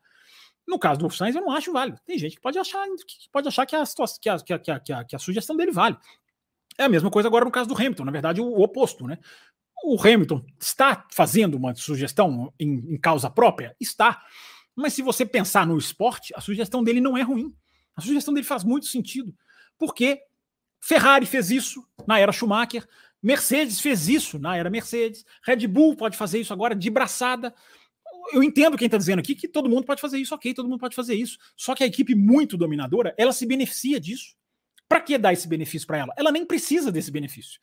Ela pode manter o seu trabalho competente, largando junto com as outras. Eu acho a ideia muito interessante. Ideias que favorecem o equilíbrio, gente, é, eu tendo a achar interessantes, desde que não sejam exageradas. Eu não vejo nada de exagero, nada de. É, como é que eles dizem, né? Artificial, né? A palavra que eles adoram dizer, né? Usam essa palavra artificial para tanta coisa, né, Carlos e ouvintes? Usam essa palavra artificial para tanta coisa, nunca usam para o DRS, né? Quase nunca usam para o DRS, poucos usam, né? É, não seria nada artificial aquilo que você fala, nossa, tá proibindo a Red Bull de. Não, simplesmente vamos largar todo mundo junto, da mesma data, da mesma época, a partir de 1 de agosto. É, numa era de limite de orçamento, gente, eu acho que isso é mais interessante ainda. Porque você fica preso. Você tem que ter gatilhos anti, uh, uh, digamos assim, o não natural, que é o que a regra propôs. A regra foi feita para trabalhar sob uma situação de equilíbrio. A situação de equilíbrio não veio, vamos adaptar a regra. Para mim é muito simples, é muito tranquilo, é muito claro. Ninguém é obrigado a concordar. Vamos continuar. Vamos continuar. É... Deixa eu atualizar. Já tem o Pix do Charles Câmara. Eu já li seu Pix, Charles Câmara. Cadê? Cadê o seu Pix? Grande Charles Câmara, tá sempre aqui com a gente. É... Tá aqui, achei. Olha, como quando coloca o Pix aqui no começo, acha fácil. Tanta pergunta aqui, eu achei. Se para admitir novas equipes e fazer as regras técnicas, a FIA e a Liberty têm que obter permissão das equipes, então estamos diante de uma sala de aula onde os alunos que mandam o, o, o, Charles Câmara, eu, eu, eu, eu não tenho muito nem acrescentar. Você mandou aqui a mensagem quase que perfeita. Você mandou aqui a mensagem que sintetiza tudo de uma maneira muito, muito, muito interessante. É mais ou menos isso. É o aluno ditando para o professor o que, que ele tem que fazer. Gostei até da sua alusão. Muito boa, muito interessante. Charles Câmara, que é um cara também está sempre, sempre ligado nessa questão de bastidores, né, Charles? Sempre perguntando para a gente aqui, lá no Auto Race, essa questão de, de, de regras, de regulamento. Pegada do Charles Câmara também é muito legal, como a da maioria de vocês que estão mandando mensagem aqui também. É, o Pix do Brasileiro, tá aqui. É, deixa, eu ver, deixa eu ver se eu localizo aqui. Tem, enquanto não aparece, eu já vou lendo aqui. Brasileiro. Hamilton nunca reclamou de estar com um carro dominante. E sim, acredito que tem que mudar sim. É isso. As duas frases são verdadeiras, é isso. É isso. Quando ele estava na frente, ele não, ele, ele não ele não. Ele até tem, mandaram lá no Twitter hoje, ele falando, é, realmente, domínio é chato. Mesma coisa que o Verstappen falou. O Verstappen também teve essa, essa, essa, essa conscientização, digamos assim. As duas coisas são fatos, as duas coisas não são excludentes. É o que o Carlos colocou na mensagem dele. As duas coisas não são excludentes. Por isso que a capa do programa, gente, é oportunista e oportuna. São duas palavras parecidas que têm significados completamente diferentes. É, por isso, por isso, tá claro no programa de hoje a ideia de analisar uma ideia que é boa a ideia é boa. Você pode não achar, como tem gente aqui no chat que não acha. Uh, mas a gente tem que discutir. Eu acho que a discussão é válida. Boa noite, Esther. Muito bem-vinda. Deixa ela aqui a mensagem à nossa apoiadora. Uh, deixa eu trazer mais aqui, mais, mais, mais chats, mais super chats. Não, já li todos, né? Superchat. Tô em dia com superchat. Então vamos lá, vamos trazer mensagens de ouvintes que mandaram aqui, não necessariamente é, é, fazendo a contribuição, mas estão aqui participando, merecem também ter o seu, seu espaço aqui. Nem sempre a gente consegue atender, mas hoje a gente vai ter um tempinho aí para atender um pouquinho mais. E daqui a pouquinho eu dou uma reatualizada aqui nos Pix, aqui nos, nos Superchats, para a gente atender todo mundo. Obrigado aí todo mundo que está mandando, ajudando. É, eu deixa eu só aproveitar, tá? antes de fazer essa pausa, só aproveitar e, e agradecer, né, primeiramente, porque eu já estou fazendo esse, esse, esse, essa declaração aqui com a meta batida. É, então, agradecer a todo mundo que contribuiu, todo mundo que tem aparecido aqui, feito as nossas metas serem batidas. Fazia uns, uns programinhas aí que a gente não batia. É, semana passada, até antes de ter certeza que bateu, eu estendi, porque, como um agradecimento a todo mundo que tem ajudado o café, aos apoiadores que têm ajudado muito a gente. Não é só apoiando o café que você ajuda. É, eu gostaria até de agradecer, por exemplo, vou pegar um ouvinte aqui, o Michael Kinopak, um cara que escuta o café há muito tempo. E o Michael Kinopak ele faz uma coisa muito legal ele retuita praticamente tudo que o café retuita. Ele vai lá e dá uma retuitada, ele dá uma compartilhada lá na timeline dele. Então, até personificando ele para dizer que você pode ajudar o café, não de uma maneira não necessariamente financeira. Você pode compartilhar o café nos grupos de WhatsApp, que eu sei que vocês adoram, que vocês têm milhares. Você pode compartilhar nas suas redes sociais. Você pode fazer um comentário, poxa, o café foi legal ou não. O café faltou isso aqui, o café podia ser assim, podia ter feito isso. É, o Além da Velocidade também, né? Não só o café, não. Pode criticar o Além da Velocidade também. É, Então, gostaria de fazer esse agradecimento antes de partir aqui para o terço final do programa. Eu gostaria de fazer o agradecimento a todo mundo que está aqui, que está prestigiando o nosso trabalho. É, é um podcast que tem um tempo, está amadurecendo, e que quem escuta o café, por exemplo, de um ano atrás para cá, viu como o café cresceu, cresceu em equipamentos, cresceu em qualidade de imagem, cresceu, enfim, em, em, em capacidade de fazer corte, que ainda não é aonde a gente quer, mas a gente já conseguiu avançar nisso. Então, esse, esse agradecimento especial a todo mundo e a você que tem condição, que gosta do nosso trabalho, que, que quer incentivar. É, nós estamos de pé hoje por causa dos nossos apoiadores, que contribuindo com a gente, alguns uh, há mais tempo, alguns há menos tempo, alguns em faixas maiores, alguns em faixas menores, isso não interessa, isso é como você puder ajudar. Todo apoio é muito bem-vindo. Tá? Muito obrigado mesmo a quem apoia o café. Quis fazer esse parênteses aqui porque eu acho que de vez em quando a gente tem que, que dizer isso. E só rapidamente, para encerrar, você tem quatro faixas de apoio ao café. Você tem a Café com Leite, premiação é um grupo de WhatsApp. Como disse o Raposo, ufa, só fala de automobilismo agora, disse o Raposo. Você tem a segunda faixa, que é a faixa Caputino. Essa você já recebe bloco dos apoiadores. É o bloco dos apoiadores. São os programas extras que tem na segunda-feira pós-corrida de Fórmula 1. Tem corrida de Fórmula 1 no domingo, como agora? Na segunda-feira você tem o bloco do café e o bloco dos apoiadores, exclusivo para os apoiadores, sempre com convidados, sempre com um apoiador que queira participar, que seja da faixa premium. Antes de eu chegar na faixa premium, deixa eu só dizer que entre essas duas faixas tem a faixa extra forte, que você concorre a uma assinatura de F1 TV por duas temporadas, 2023 e 2024. E no ano que vem, quando a gente sortear, vai ser 2024 e 2025. É duas temporadas. Uh, você concorre na faixa extra forte. E a última faixa, a faixa premium, que você participa do café das segundas-feiras, esse que eu expliquei, só você querer, não é sorteio, entrou na faixa premium, quer participar, se manifesta, quero participar. Você tem que seguir um procedimento, uma fila, uma ordem mais ou menos estabelecida, uh, mas a sua vez vai chegar, isso é garantido. E aí você concorre às outras duas coisas. Miniaturas de Fórmula 1, como essas que estão aqui acima da minha cabeça, aqui, essa daqui, enfim, nós temos miniaturas mais atualizadas até do que essas minhas aqui, já estão antigas. Você tem miniatura da Red Bull de 2021, da Mercedes de 2021, da Ferrari de 2022. Já efeito solo para você ter um carro de efeito solo na sua casa. Uh, e você concorre a dois ingressos para o Grande Prêmio do Brasil. Na verdade, um sorteio por ingresso. Dois sorteios serão para ir para o Grande Prêmio do Brasil de Fórmula 1, sim. Estamos chegando em julho. Em julho sai o primeiro premiado. Lá na faixa prêmio você concorre. Então tá feito o recadinho, gente. Até deixei para dar o um recadinho mais aqui no decorrer do programa. Vamos continuar. Vamos lá. Fica aqui o agradecimento em nome meu, do Raposo, em nome do Will. Uh, toda essa atmosfera que vocês têm feito aqui em torno do programa, seja por apoio, seja retuitando como o Kinopac, seja deixando o seu joinha, um monte de gente deixa o comentário aqui no YouTube depois que está ouvindo o programa. Obrigado a todo mundo, gente. É, então vamos continuar antes que eu comece a chorar aqui. Uh, vamos pegar perguntas aqui na ordem cronológica de quem mandou, digamos assim, pelos métodos normais. Aqui simplesmente entrou e deixou a pergunta. Gosto de atender esse pessoal também. Lá atrás, nove e pouquinho antes do programa começar, o Lúcio Oliveira. Boa noite, Fábio. O que você acha, que você acha da ideia do Hamilton? Não seria mais interessante o escalonamento do teto orçamentário? Também, Lúcio Oliveira. Também. O limite de orçamento ele também pode ser escalonado.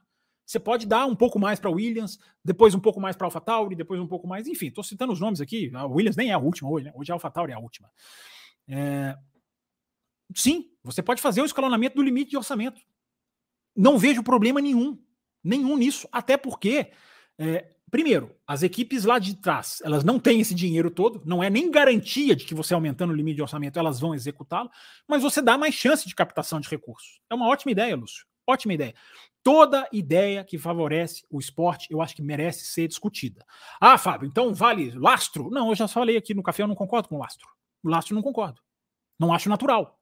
Não é, não é tudo que, que, que serve, mas eu acho que boas ideias, eu faço essa correção. Boas ideias merecem ser discutidas. Até para a gente ter, como a gente teve aqui, a troca de mensagens. Gente que concorda, gente que não concorda.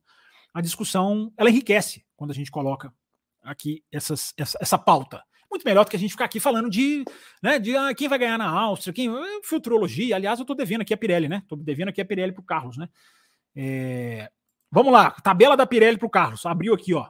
O que, que é a tabela da Pirelli que o Carlos perguntou? É, são as características técnicas da pista. Carlos gostou, né, cara? Eu gostei também. As características técnicas da pista que a, que a Pirelli divulga. Vamos falar um pouquinho então da Áustria, ó. Tração, de 1 a 5, a Pirelli avalia de 1 a 5. 1, pouco, 5, muito. De 1 a 5. Tração, 2, nível 2 a Áustria. Eu achei que fosse um pouquinho mais. Nível 2, porque tem muita curva de alta. Daqui a pouquinho eu vou falar sobre isso com vocês.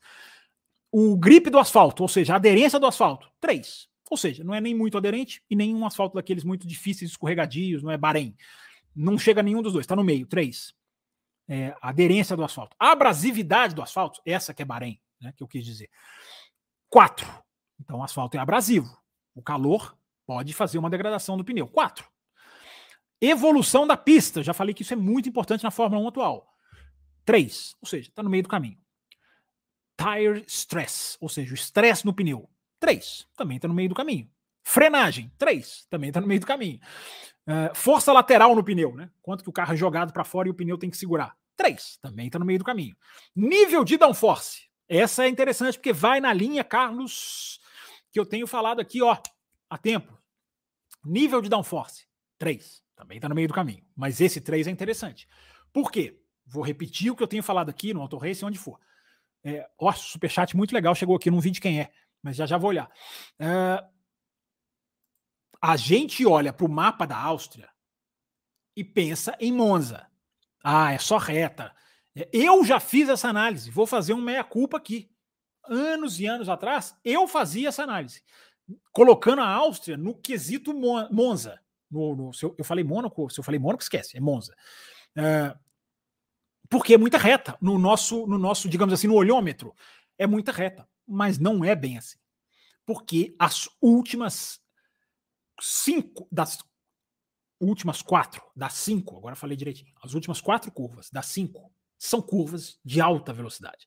A curva 6 e a 7, quem não sabe qual curva que eu estou falando, anota e vai conferir amanhã.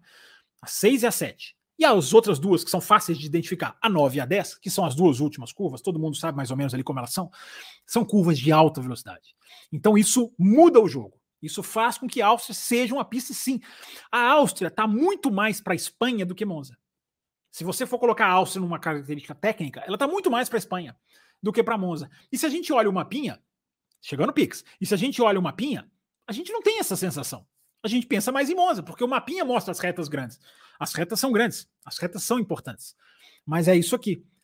As duas curvas de alto colocam em downforce 3. Quando chegar em Mon, quando chegou em Mônaco, você pode ter certeza que o downforce era 5. Quando vai chegar em Monza, você pode ter certeza que o downforce vai ser 1. Talvez 2, vai, porque você tem ali a parabólica, você tem a Ascari. Uh, não, não, não sei se vai chegar a três, não sei, posso estar enganado. Pirelli sabe mais do que eu. Mas é uma pista que você pode correr sem asa. Na Áustria você não pode correr sem asa. Então vamos lá. A Red Bull se beneficia muito de curva de alta. Mônaco nos ensinou isso. Canadá nos ensinou isso. As duas pistas em que a Red Bull teve maior dificuldade nesse ano. E eu não estou nem falando da chuva de Mônaco. Basta olhar o qualifying. A Red Bull se alimenta de curvas de alta. Por quê? Porque o carro é muito bom no trato com os pneus. O que, que mais come pneu na Fórmula 1? Curva de alta. Então, Áustria favorece bastante a Red Bull. Estou dando toda essa volta para chegar na análise mais simplista, mais simplória que eu poderia chegar com vocês. A Áustria favorece a Red Bull. A Red Bull vai passear, na minha opinião. A não ser que o fator sprint, que eu já tenho falado também há meses, o fator sprint entre na, na, entre na pista. Fator sprint, o que, que é o fator sprint? Uma hora só de treino. Por que, que a Ferrari ganhou da Red Bull ano passado com facilidade? O Leclerc fazendo três ultrapassagens sobre o Verstappen. Coincidência? Alguém acredita? Eu não acredito. É o fator sprint. Por que, que o Verstappen não ganhou as últimas três corridas de domingo, quando o final de semana era sprint, apesar de que ganhou uma no sábado? Por quê? É coincidência? Por que, que o Verstappen fala não gosto de sprint? É coincidência? É direito dele não gostar. Eu não estou questionando mas todas as pecinhas do quebra-cabeça. Se há uma ameaça para Red Bull, é o fator sprint. E o fator chuva, que eu falei aqui na segunda-feira, vamos esperar na quinta. Chegamos na quinta, o fator chuva continua sendo indicado como bastante presente no final de semana. Última coisa que eu vi foi que o treino livre amanhã parece que vai ser no seco, mas o qualifying já para sprint, o, o, o shootout, né, que é assim que chama, uh, esse já, esse já tem previsão de ser molhado. Se for molhado, esquece isso tudo aqui, tabela da Pirelli, o Fábio falou, a Red Bull, esquece. Molhado, vira tudo de cabeça para baixo. Tá aí, Carlos. Você vê, né? Eu respondo as perguntas tardiamente, mas respondo. Vamos lá, vamos continuar aqui com mensagens, mensagens, mensagens. É, já, vou, já, vou, já vou lá para o superchat, tá, gente? Mas só pegar algumas aqui da galera que simplesmente apareceu e, e, e, e eu gosto de atender. O Márcio de Bazac, a AlphaTauri mudará de nome em 2024? Sim, essa é informação. Isso está certo, isso vai acontecer. Ela não vai se chamar Toro Rosso, não, o nome Toro Rosso não vai voltar, isso é uma informação. É, ela vai ter um nome, parece, associado a patrocinadores, então esse nome ainda não está nem decidido, ao que tudo indica, mas vai mudar de nome. E o principal, como eu falei aqui no programa, vai para a Inglaterra. Vai ser uma equipe que, aliás, mais importante do que isso, vai puxar peças da Red Bull. Vai espremer da Red Bull tudo que o regulamento permite. Mais ou menos como a Haas faz com a Ferrari. Por que não fez até hoje? Eu pergunto para vocês. Vocês me respondam isso. Porque essa resposta eu não tenho. Mas a partir de 2024, sim. Então, aquilo que eu estava falando do Ricardo, até nisso é uma cadeira mais vantajosa. Porque a reflexão que eu coloquei no Twitter hoje. Se a Red Bull usasse a AlphaTauri, ou vamos inverter, se a AlphaTauri usasse a Red Bull como a Haas usa tecnicamente a Ferrari, será que a AlphaTauri não estaria brigando com Mercedes, Aston Martin e Ferrari, dada a superioridade da Red Bull? Claro que uma equipe B que segue a outra não anda exatamente no mesmo nível, como, repito, uh, Haas e Ferrari, como Aston Martin ou Racing Point e Mercedes. Copiava, seguia tudo, mas sempre um pouco atrás, porque não tinha o know-how. Então vamos colocar que ela ficaria um pouco para trás. Um pouco para trás da Red Bull hoje, um, ou um muito, né? Se a gente for falar de Ferrari, Mercedes e, Red, e, e, e Aston Martin, a, a, AlphaTauri não estaria ali com essas? Será? É uma reflexão, é um achismo, é uma coisa mais lúdica para se pensar na cama. Uh, João Pedro Melo. Acredita que o formato sprint pode auxiliar GPs costumeiramente não tão bons a se tornarem mais atrativos?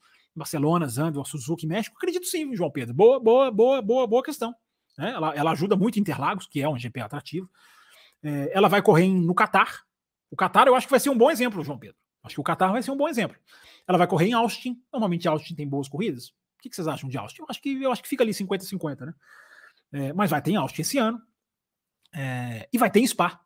E vai ter em Spa também. Essas são as sprints que faltam. É, faltam 14 corridas, gente. E 5 dessas são sprints. Vamos lá, vamos lá, vamos lá. Aqui, ó. Eu perguntei do MGUH aquela hora, aqui, ó. O C30 Brasil, Leandro, né? Ele coloca aqui, ó, EMGU, Motor Generator Unit, e o H do HEAT, como eu tinha falado. Unidade de geração de força pelo calor. É o nome do sistema que gera potência para o motor aproveitando o calor produzido na combustão. Certinho, isso aí, isso aí, C30, o Leandro, obrigado. Isso aí, tá certinho, descreveu perfeitamente. É... Vamos lá, vamos continuar. O João Pedro Melo mandou aqui uma pergunta. Ô, João, você tinha mandado essa pergunta no site, né, cara? A gente continua com problema no site, tá, gente? Você pode mandar com café, a gente vai ler a sua mensagem. Só que a gente está com problema de not notificação. A gente tem que ir lá, clicar, puxar, arrastar, abrir umas pastas. A gente está tentando resolver esse problema. É, eu, né? Porque eu já, já fiquei de, de, falar com o Raposo e sempre esqueço. Raposo, está assistindo o programa? Entre em contato. Não sei se chegou a ver isso sobre. Ah, mas eu andei lendo que o Tsunoda disse estar aberto a deixar o programa Red Bull. Assim sendo, com a Honda migrando para Aston Martin, é o fim da linha para ele. João Pedro, o, Astro, o, o, o, o, Aston Martin, o, o, Tsunoda, ele não é do programa da Red Bull, ele é do programa da Honda. Ele tá lá inscrito como Red Bull, mas é porque a parceria com a Honda coloca ele lá. É como se fosse uma coisa automática. O Tsunoda é Honda. O Tsunoda, se ele quiser sonhar com a Aston Martin, desde que a Aston Martin tome a atitude que deve, né, que é olhar pilotos baseados por performance, hoje o Tsunoda começa a merecer por performance, começa. Vamos com um pouco de calma. Mas ele começa a merecer por performance. É, a questão dele é Honda. Ele é da Honda, João Pedro. Ele não é da Red Bull. É, você pode falar, mas ele está oficialmente lá como piloto Red Bull. Sim, oficialmente, mas vamos falar que, né, digamos assim, vamos além. Além do que está escrito, ele é da Honda. É, então eu acho que não mudaria nada para ele, não. GP Masters 2005-2006. Obrigado, Tuareg. A gente falou aqui no começo do programa. Pessoal, tá vendo? Antenado, ligado. É, o Giga Alonso, apoiador, o que você acharia do DRS apenas aproximar os carros e não ser usado para ultrapassar? Já sugeri isso aqui há muito tempo, Giga Alonso.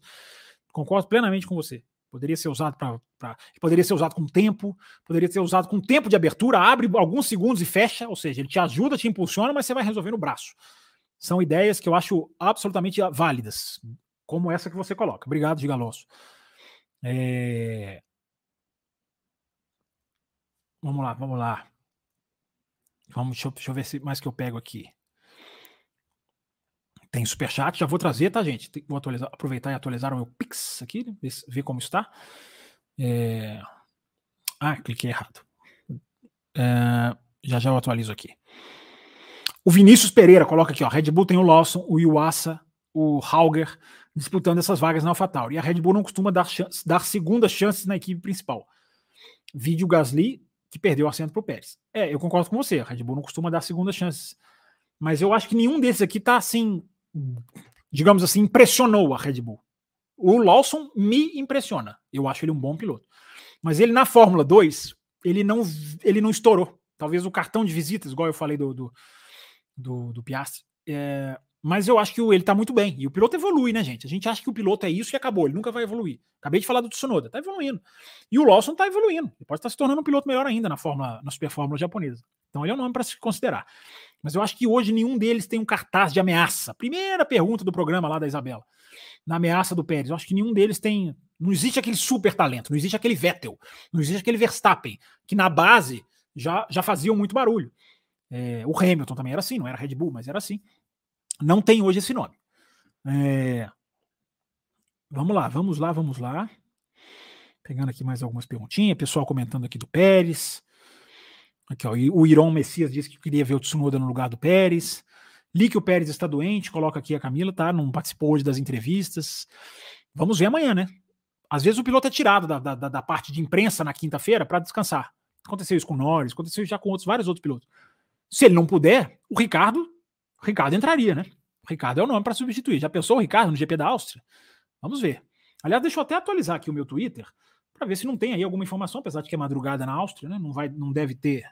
Deixa eu, deixa eu aqui é assim, gente, tem coisa na frente, tem que desviar.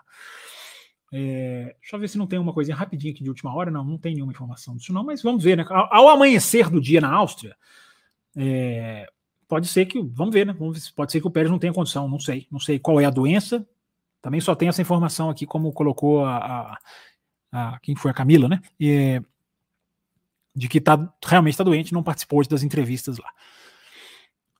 É, o libertário consciente acha a hipocrisia do Hamilton aqui, a questão lá do, deve ser a questão aqui do tema da live, né? Se fosse o Alonso ou Leclerc, mas vindo do Hamilton, a hipocrisia não tem outra palavra. Eu acho que é um oportunismo. A hipocrisia eu não acho. Eu acho que é oportunismo.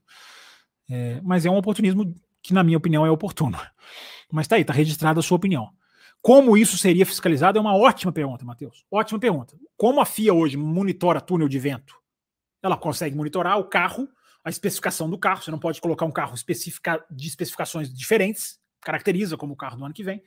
E o CFD, eu acho que também pode ser possível. Excelente pergunta, Matheus. Faltou isso aqui na minha, na minha resposta. E isso é que é legal, cara, de fazer, o, de fazer um programa com o pessoal ligado, atento, participativo, inteligente, é, é, faltou isso, Matheus, faltou isso aqui na minha resposta, na minha, na minha análise. É, eu acho que seria difícil, mas dá, dá para fazer. Cara, hoje os caras eles fiscalizam o limite de orçamento. Eu acho que não existe nada mais difícil de você fiscalizar do que o orçamento de uma equipe de Fórmula 1. Como compra peça, como fabrica peça, quanto custa, material, equipe que compra parte uma da outra, equipe que compra quase o carro inteiro. Cara, é a coisa mais complexa, não se compara a outros esportes. E os caras conseguem. E os caras conseguem. Então, eu acho que monitorar isso é difícil, Matheus. A pergunta é ótima, mas é possível. Uma hora e 28, cara. Vamos, vamos lá, vamos lá, vamos lá. É... É... O Lúcio Oliveira pergunta aqui, mas nesse caso da Brown não tem o sentido oposto que o Hamilton disse, eu queria dizer? Uma equipe que estava no fundão teve a oportunidade de dar um salto justamente por, por optar por, por desenvolver o carro. É, ela sacrifica, né? A equipe que está atrás, o Lúcio, ela sacrifica o ano. A equipe que está na frente não sacrifica o ano. Simples. Ah, é mérito. Eu sei que é mérito. Ninguém está dizendo que não é mérito. Mas por que não se equilibrar? Fazer todo mundo largar junto? Repito a pergunta. É... Não, mas o Hamilton ele não especificou como uma equipe superior, como uma equipe superior. Quando o Hamilton disse, ele quis, ele quis dizer da importância de se largar antes. Ele não estava se referindo a, a, onde está no grid. Eu que usei aqui os exemplos. Entendeu? Então, só para deixar claro. Ele estava dizendo, ele estava citando a importância de se largar antes. É, ele até citou que se você deixar para 1 de outubro, você sufoca as equipes, porque 1 de outubro o carro já está quase que pronto, o carro do ano seguinte. É, então ele estava falando nessa linha, assim, ele estava medindo a data. enfim, a não ser que ele tenha falado mais alguma coisa que eu. Mas eu acompanhei o vai, o volta, a Sky Sports. Hoje à tarde foi uma loucura, cara. Foi uma correria. Mas eu acho que, enfim, a análise está aqui. Você que está ouvindo o programa depois, deixa seu comentário também. É a favor, não é a favor, que está errado, que está certo. É... As pessoas ficam pensando na Fórmula 1 lá de trás, tem que pensar lá na frente. Novos fãs chegando, não irão gostar de ver dominância, querem ver disputa. Eu acho que o fã antigo quer ver disputa também, cara. Eu acho que às vezes a gente cai assim. O fã antigo aceita, o fã novo não. É, às vezes é até um pouco contrário, eu te diria, tá? Às vezes até o fã que tá chegando agora, que não entende a questão do esporte, que veio por um outro motivo, é, eu acho que ele tende até a ser um pouco mais tolerante. Mas, enfim, é, esse, isso dá um programa de debate também, o perfil do fã de Fórmula 1. Extremos, diz aqui, Aston Martin adiantou a atualização do ano passado está onde está. É, ela fez um upgrade no ano passado que todo mundo fez, né, os extremos. Eu acho que o que ela fez é que ela fez melhor. É, Renato Mota Leão pergunta de um assunto que eu, que eu gosto. Por que os highlights da Fórmula 1 atualmente são narrados pelo Alex Jakes e não pelo David Croft? Por que a, a, a Fórmula 1 demorou a ter a narração dela? A narração, o feed dela ter a narração dos profissionais dela. A F1 TV, aqui no Brasil, quando ela chegou, isso já estava em vias de mudança, mas a F1 TV existe bem antes dela chegar no Brasil. Ela sempre puxou a narração da Sky Sports. Ela, ela puxa, ela colocava, você acessava a F1 TV, você tinha a narração em inglês da, do David Croft. Então, os highlights só tinham ele para ser, ser o narrador. Agora não, agora a Fórmula 1 criou. O, o, você escolhe o canal de áudio, você tem duas, duas opções em inglês. É, aliás, nesse final de semana seriam até três, né? Porque nesse final de semana é o único que o canal 4 da Inglaterra também. Aliás, o final de semana que vem, desculpa, GP da Inglaterra. É o único que o canal 4 em inglês também tem o direito de transmitir ao vivo, que é um canal aberto da Inglaterra. É a única tra corrida transmitida em canal aberto para a Inglaterra. É o Grande Prêmio da Inglaterra. Então, o Renato, é, é, por causa disso. Porque agora o Alex Jakes é um contratado da F1 TV. Então ele narra para a F1 TV. Então agora eles usam dele. Aí não teria sentido eles ficarem usando o da Sky. Quando eles puxavam a narração da Sky, eles usavam. Entendeu? É... César, eu pulei esse pixel. Perfeita afirmação, Carlos. Uh, o problema não é a proposta, mas de quem veio. Infelizmente, temos uma fanbase que desacredita qualquer coisa que o Hamilton fale ou faça. Exatamente isso. É, é, eu não entrei nessa. Vocês estão fazendo o diagnóstico correto. Eu, eu não entrei nessa. Já falei, é oportunismo. Não nego. É, é inválida por causa disso? Não é. Não é. Simplesmente, na minha opinião, não é. Agora, quem achar, quem quiser tapar os ouvidos, porque é o Hamilton, cada um faz como queira. É, mas é isso aí, vocês traçaram um diagnóstico aqui muito bom. Eu não gosto do RS, diz aqui o Marcelo Davis. Simplesmente assim, curto e grosso. É, pi, isso aqui não é um pi, isso é um pi, Brasil. Acho legal, mas é, mas é ok o DRS, porém, é, vi muita história sobre o Hamilton versus Alonso, que tem DRS para os dois. Não entendi a reclamação da galera sobre o Hamilton. Pois é, tá registrado aí, Brasil. É... Deixa eu trazer os superchats aqui, gente. O superchat. Ah, eu tô vendo aqui o vermelhinho. É do Carlos, grande Carlos, nosso parceiro, amigão. Obrigado, Carlos. Já vi algumas vezes, até em particular. Já disse algumas vezes, até em particular para você, mas gostaria muito de colocar aqui o meu agradecimento pela seriedade e profissionalismo que o Café trata do esporte que amamos. Muito obrigado, Café. Muito obrigado, principalmente a você, Fábio Campos. Carlos, você é um dos caras que nos apoiam até mais, né, do que do que, do que o normal, enfim. É, a gente agradece muito, você já falou isso para mim mesmo, e esse incentivo a gente recebe de pessoas como você, nos impulsionam demais, tá? O pessoal tá até te agradecendo aqui, ó. Parabéns, Carlos. Sensacional. Enfim, palmas pro Carlos. É isso aí, Carlos. Obrigado pela sua mensagem. Eu simbolizo nela aqui o sentimento que eu acho de todo mundo que quer ajudar o café. É, muito obrigado. Carlos é um parceiro que, quando eu tô falando que ele ajuda até mais, gente, o Carlos às vezes ele cara, é, tenta isso aqui, vou tentar ajudar vocês nisso aqui, vamos tentar fazer nessa área aqui, vamos tentar. Ele, ele cria ideias. O Carlos é um, é um bem sugestivo. Infelizmente, a gente não consegue atender tudo, né? Porque a gente né, tá aqui desenhando o nosso caminho, mas a gente está sempre aberto aí para conversar com nossos apoiadores. E o Carlos é um deles, que participa muito aí do nosso canal. E vai voltar já já, hein? Já já o Carlos volta. O Carlos já gravou um programa com a gente. Já já tá chegando, Carlos. Já já, já, já você volta. É, Vai anunciar o convidado segundo? O convidado segundo é o André Pedro, tá, gente? É o componente do café de segunda-feira, é o André Pedro. Ele vai estar aqui na segunda-feira com a gente. Ele está aqui, já li mensagem dele aqui, li super é, hashtag dele. O André Pedro vai estar aqui com a gente, tá? Depois os outros segredos, surpresa. Estamos aqui, estamos já batendo martelinhos, mas vai ser legal julho, hein? Vocês vão ter, vocês vão ter participações boas em julho também. É... Tamo junto, diz aqui o brasileiro.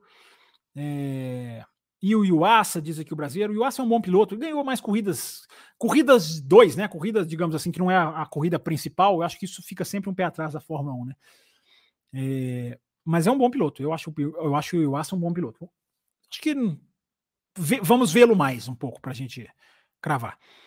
É, o Antônio Augusto, estamos chegando no finalzinho, gente. O Antônio Augusto pergunta aqui: é possível que em 2024 a Mercedes possa bater de frente com a Red Bull? Possível, eu sempre sou muito cuidadoso com essas respostas, Antônio. Possível é. Não, há, não é impossível. Agora, é possível, mas não é provável, na minha visão. Eu não acho provável que no ano que vem vá acontecer. Mas é possível. É possível. Porque na virada do ano que vem, para o ano que vem, a, Red a, a Mercedes vai poder mexer em coisas que ela não pode mexer hoje. Na suspensão traseira, porque liga na caixa de câmbio, todas ligam e a caixa de câmbio é homologada, você não pode mexer. Isso, isso, isso faz com que a suspensão traseira, é, é, é, é, que é um item muito importante, a sacada da Red Bull, já falei mil vezes que tem esse corte aqui no canal. É só ir na aba de vídeos e procura lá a sacada da Red Bull. Tem toda essa explicação de por que de 2022 para 2023 os caras fizeram. É, então pode, Antônio, pode. Agora, o buraco é muito mais embaixo, para falar aquela frase famosa. O buraco é muito grande. O buraco é alto para se, se, se, se galgar. Alguém de vocês pode falar, pô, é Mercedes, não duvidemos. Sim, é Mercedes. É... Mas é... existe tudo isso que eu estava falando da regra que ingessa, ingessa um pouco sim, porque a Mercedes já poderia estar tá fazendo muito mais coisas. Por exemplo, deixa eu dar um exemplo para vocês, pegando essa pergunta aqui do Antônio. É, uma, uma das coisas que é uma dificuldade da Mercedes é a. É a deixa eu pegar o Rubinho aqui, ó. O, o Rubinho aqui para dar um exemplo para vocês. É, existe uma coisa no kart de Fórmula 1 que é a transferência de peso. Então, a Mercedes precisa muito mexer nisso. Por que, que é a transferência de peso? É, você que já andou de ônibus, já andou de ônibus, ficou em pé no ônibus, sabe o que acontece com você quando o ônibus freia, né? Você vai lá para frente. E quando acelera, você vai lá para trás. Quando um carro de Fórmula 1 freia, o peso vai lá para frente. Quando o carro de Fórmula 1 acelera, o peso vai para trás. Isso é uma coisa que a Mercedes tem dificuldade. Até porque ela precisa mexer naquilo que o Hamilton já falou, de sentar um pouco mais atrás. O Hamilton senta, o Hamilton e o Russell, eles se sentam comparativamente, a posição do piloto aqui, o Rubinho, muito mais à frente do que os outros carros. Isso não pode ser mexido, e isso tem um total influência na transferência de peso longitudinal. Isso é uma coisa, gente, que o túnel de vento, você não, você não trabalha isso no túnel de vento. O túnel de vento é uma coisa fixa, é um carro parado e o, o ar atravessando para refinar as linhas aerodinâmicas. O CFD também é muito difícil trabalhar isso. Então, como que a Mercedes vai trabalhar isso? Ela vai ter que trabalhar isso até o ano que vem na pista. Estou dando um exemplo de uma dificuldade da Mercedes. Eu tinha até anotado isso aqui para falar. É... Nessa era do efeito solo, isso precisa ser feito na pista. Então, é uma dificuldade para vocês verem como projetar o ano que vem, que é a pergunta do Antônio, não dá para a gente cravar. Porque a Mercedes, esse é um problema que eu estou falando, da transferência de peso, e vocês já ouviram falar certamente dessa questão do Hamilton, o assento muito na frente, a sensibilidade muda. Essa questão longitudinal do peso que vai para frente e vai para trás é um dos problemas da Mercedes. Isso só vai ser curado no ano que vem. Isso tem que ser trabalhado na pista. Nem as ferramentas dá para trabalhar isso. Então, é complexo, Antônio. É complexo. Agora, você perguntou se é possível. Sim, possível é. Eu não posso chegar aqui e dizer que é impossível. É... Monstro Baleia. É... Qual a chance do Palu na Fórmula 1? Tenho falado sobre isso, monstro. Que monstro, senhor monstro, senhor monstro, tenho falado sobre isso. É... Eu acho bem grandes, bem grandes, porque pelo que o Palu mostrou até agora, ele já vai vir como um bicampeão da Indy. Eu já estou colocando o carro na frente dos bois, né? Mas ele tem tudo para ser bicampeão da Indy. Ele testou muito, muito bem repito a palavra duas vezes, muito, muito, na McLaren Austin, os instintos dele, eu me lembro de falar isso aqui no café, nos, porque em Austin o ano passado foi aquele, foi aquele treino maior que teve um monte de estreante. O Giovinazzi não era estreante, mas andou. Andou o Palu, andou um monte de gente. Andou o Sargent, que não era piloto. O, o Durham, da Renault, andou, Alpine. Andou um monte de estreantes. Vocês lembram dessa sexta-feira em Austin? E o Piastri foi disparado. Disparado que andou melhor comparativamente com os pilotos titulares, o ritmo dos instintos. O, o, o Piastri foi muito bem. Piastri foi muito bem. É, o Piastri, o Palu, desculpa. O Palu foi muito bem. Então eu acredito, e tem aquela sacada, né? Os pilotos reserva da Red Bull, da Ih, rapaz, tá difícil o nome hoje. Os pilotos reserva da McLaren são os, os pilotos, digamos assim, terceirizados, né? É o Van Dorn e se não me engano o Drogovic, mas assim, o Van Dorn é terceirizado. Ele é terceirizado só até o final do campeonato da Indy, porque a Indy acaba em setembro, se não me engano, por ali. Depois, o Van Dorn não é mais o terceiro piloto da McLaren, por empréstimo. Passa a ser o Palu, ou seja, é muita chance, muito grande a chance do Palu estar tá ali, todas as corridas, acompanhando, nos rádios, já trabalhando com a equipe. É, o Palu está muito bem cotado, monstro. Senhor monstro. É... A Mel Maganha tá indicando um Pix aqui. É... Deixa eu ver, Mel Maganha. Deixa eu ver se o seu Pix aqui chegou. Eu tô, eu tô desatualizado aqui no meu, no meu controlinho eu peço desculpas. É... Enquanto está atualizando aqui, eu vou ler. Minha Maganha tem crédito aqui. Em atraso, você acha que a Ferrari chega em segundo no campeonato de construtores? Poxa, pergunta difícil, hein, o, o, o, o Mel Maganha. Parece que ela fez uma aposta com o Luiz Cláudio aqui. Coisas do grupo interno de apoiadores aí, esse pessoal maluco. É, eu acho muito difícil. Eu acho muito difícil, Mel, que a, que a, que a Ferrari termine em segundo. Dá? Dá. É possível, como perguntou o ouvinte? É possível. Mas a Aston Martin é muito, está muito sólida e a Mercedes parece estar tá se encontrando eu vou falar o que eu tenho falado sempre. A Ferrari voou na sexta-feira no Canadá. Mas não é porque voou numa sexta-feira que eu vou aqui bater martelos. Só estou trazendo uma análise, uma informação. Vamos ver. Está muito equilibrado, como a gente falou aqui na segunda. Fábio Nemer, nosso apoiador. Boa noite, Xará. Você não acha que se houvesse diferentes fornecedores de pneus, poderíamos ter o elemento imprevisibilidade fortalecido? Não necessariamente, Fábio. Se uma, se uma fornecedora faz um pneu muito melhor do que a outra. Entendeu? Você está partindo do pressuposto que elas vão fazer o trabalho igual. Eu acho que não existe mais, cara, essa possibilidade da Fórmula 1 de, de, de, de haver uma fornecedora de pneus, é, mais de uma fornecedora de pneus. Acho que não existe mais essa possibilidade. Eu acho que essa, a, a, o risco é muito maior, entendeu, o, o, Fábio? Eu acho que a Fórmula 1 entende esse, esse risco. Ia falar risco Brasil, risco pneu. Existe o risco pneu. É... Gente, vamos caminhando para o finalzinho do programa aqui, 1 hora e 41, cara. Eu fui até um pouquinho mais longe. Deixa eu agradecer todo mundo aqui. Acho que eu li todos os superchats, batemos meta, li todos os pics, né? Brasileiro, Charles Câmara, César Caseiro, li todos os pics de vocês. Se eu pisei na bola em um, me lembra, me puxa minha orelha, porque eu trago depois. É, tô devendo a do Cesarino. Vou fazer um programa, Cesarino, da sua pergunta, para te compensar. É, muito obrigado a todo mundo. Já fiz o agradecimento aqui da todo mundo que apoia, todo mundo que ajuda, quer apoiar por Pix, quer mudar o seu apoio para Pix. Muita gente mudou o apoio para Pix e olha, o que o café, só o que o café deixou de pagar em taxa para os que já mudaram é como se o café tivesse ganho dois apoiadores prêmio. Eu estava fazendo a conta agora no finalzinho do mês. Então, quem mudou para Pix, muito obrigado, ajudou também, mas não é nada fundamental. Você apoia o café do jeito que você quiser. Lá no Apoia-se, aqui como membro do YouTube, ou via Pix com uma data lá que você quiser que, que, fazer a sua contribuição mensal. Valeu, valeu todo mundo, valeu Libertário Consciente, está aqui. Valeu a Mel, até o final hoje a Mel, hein? Coisas acontecendo. Normalmente ela vê a abertura e vai dormir. É ela que falou isso, não estou inventando, não.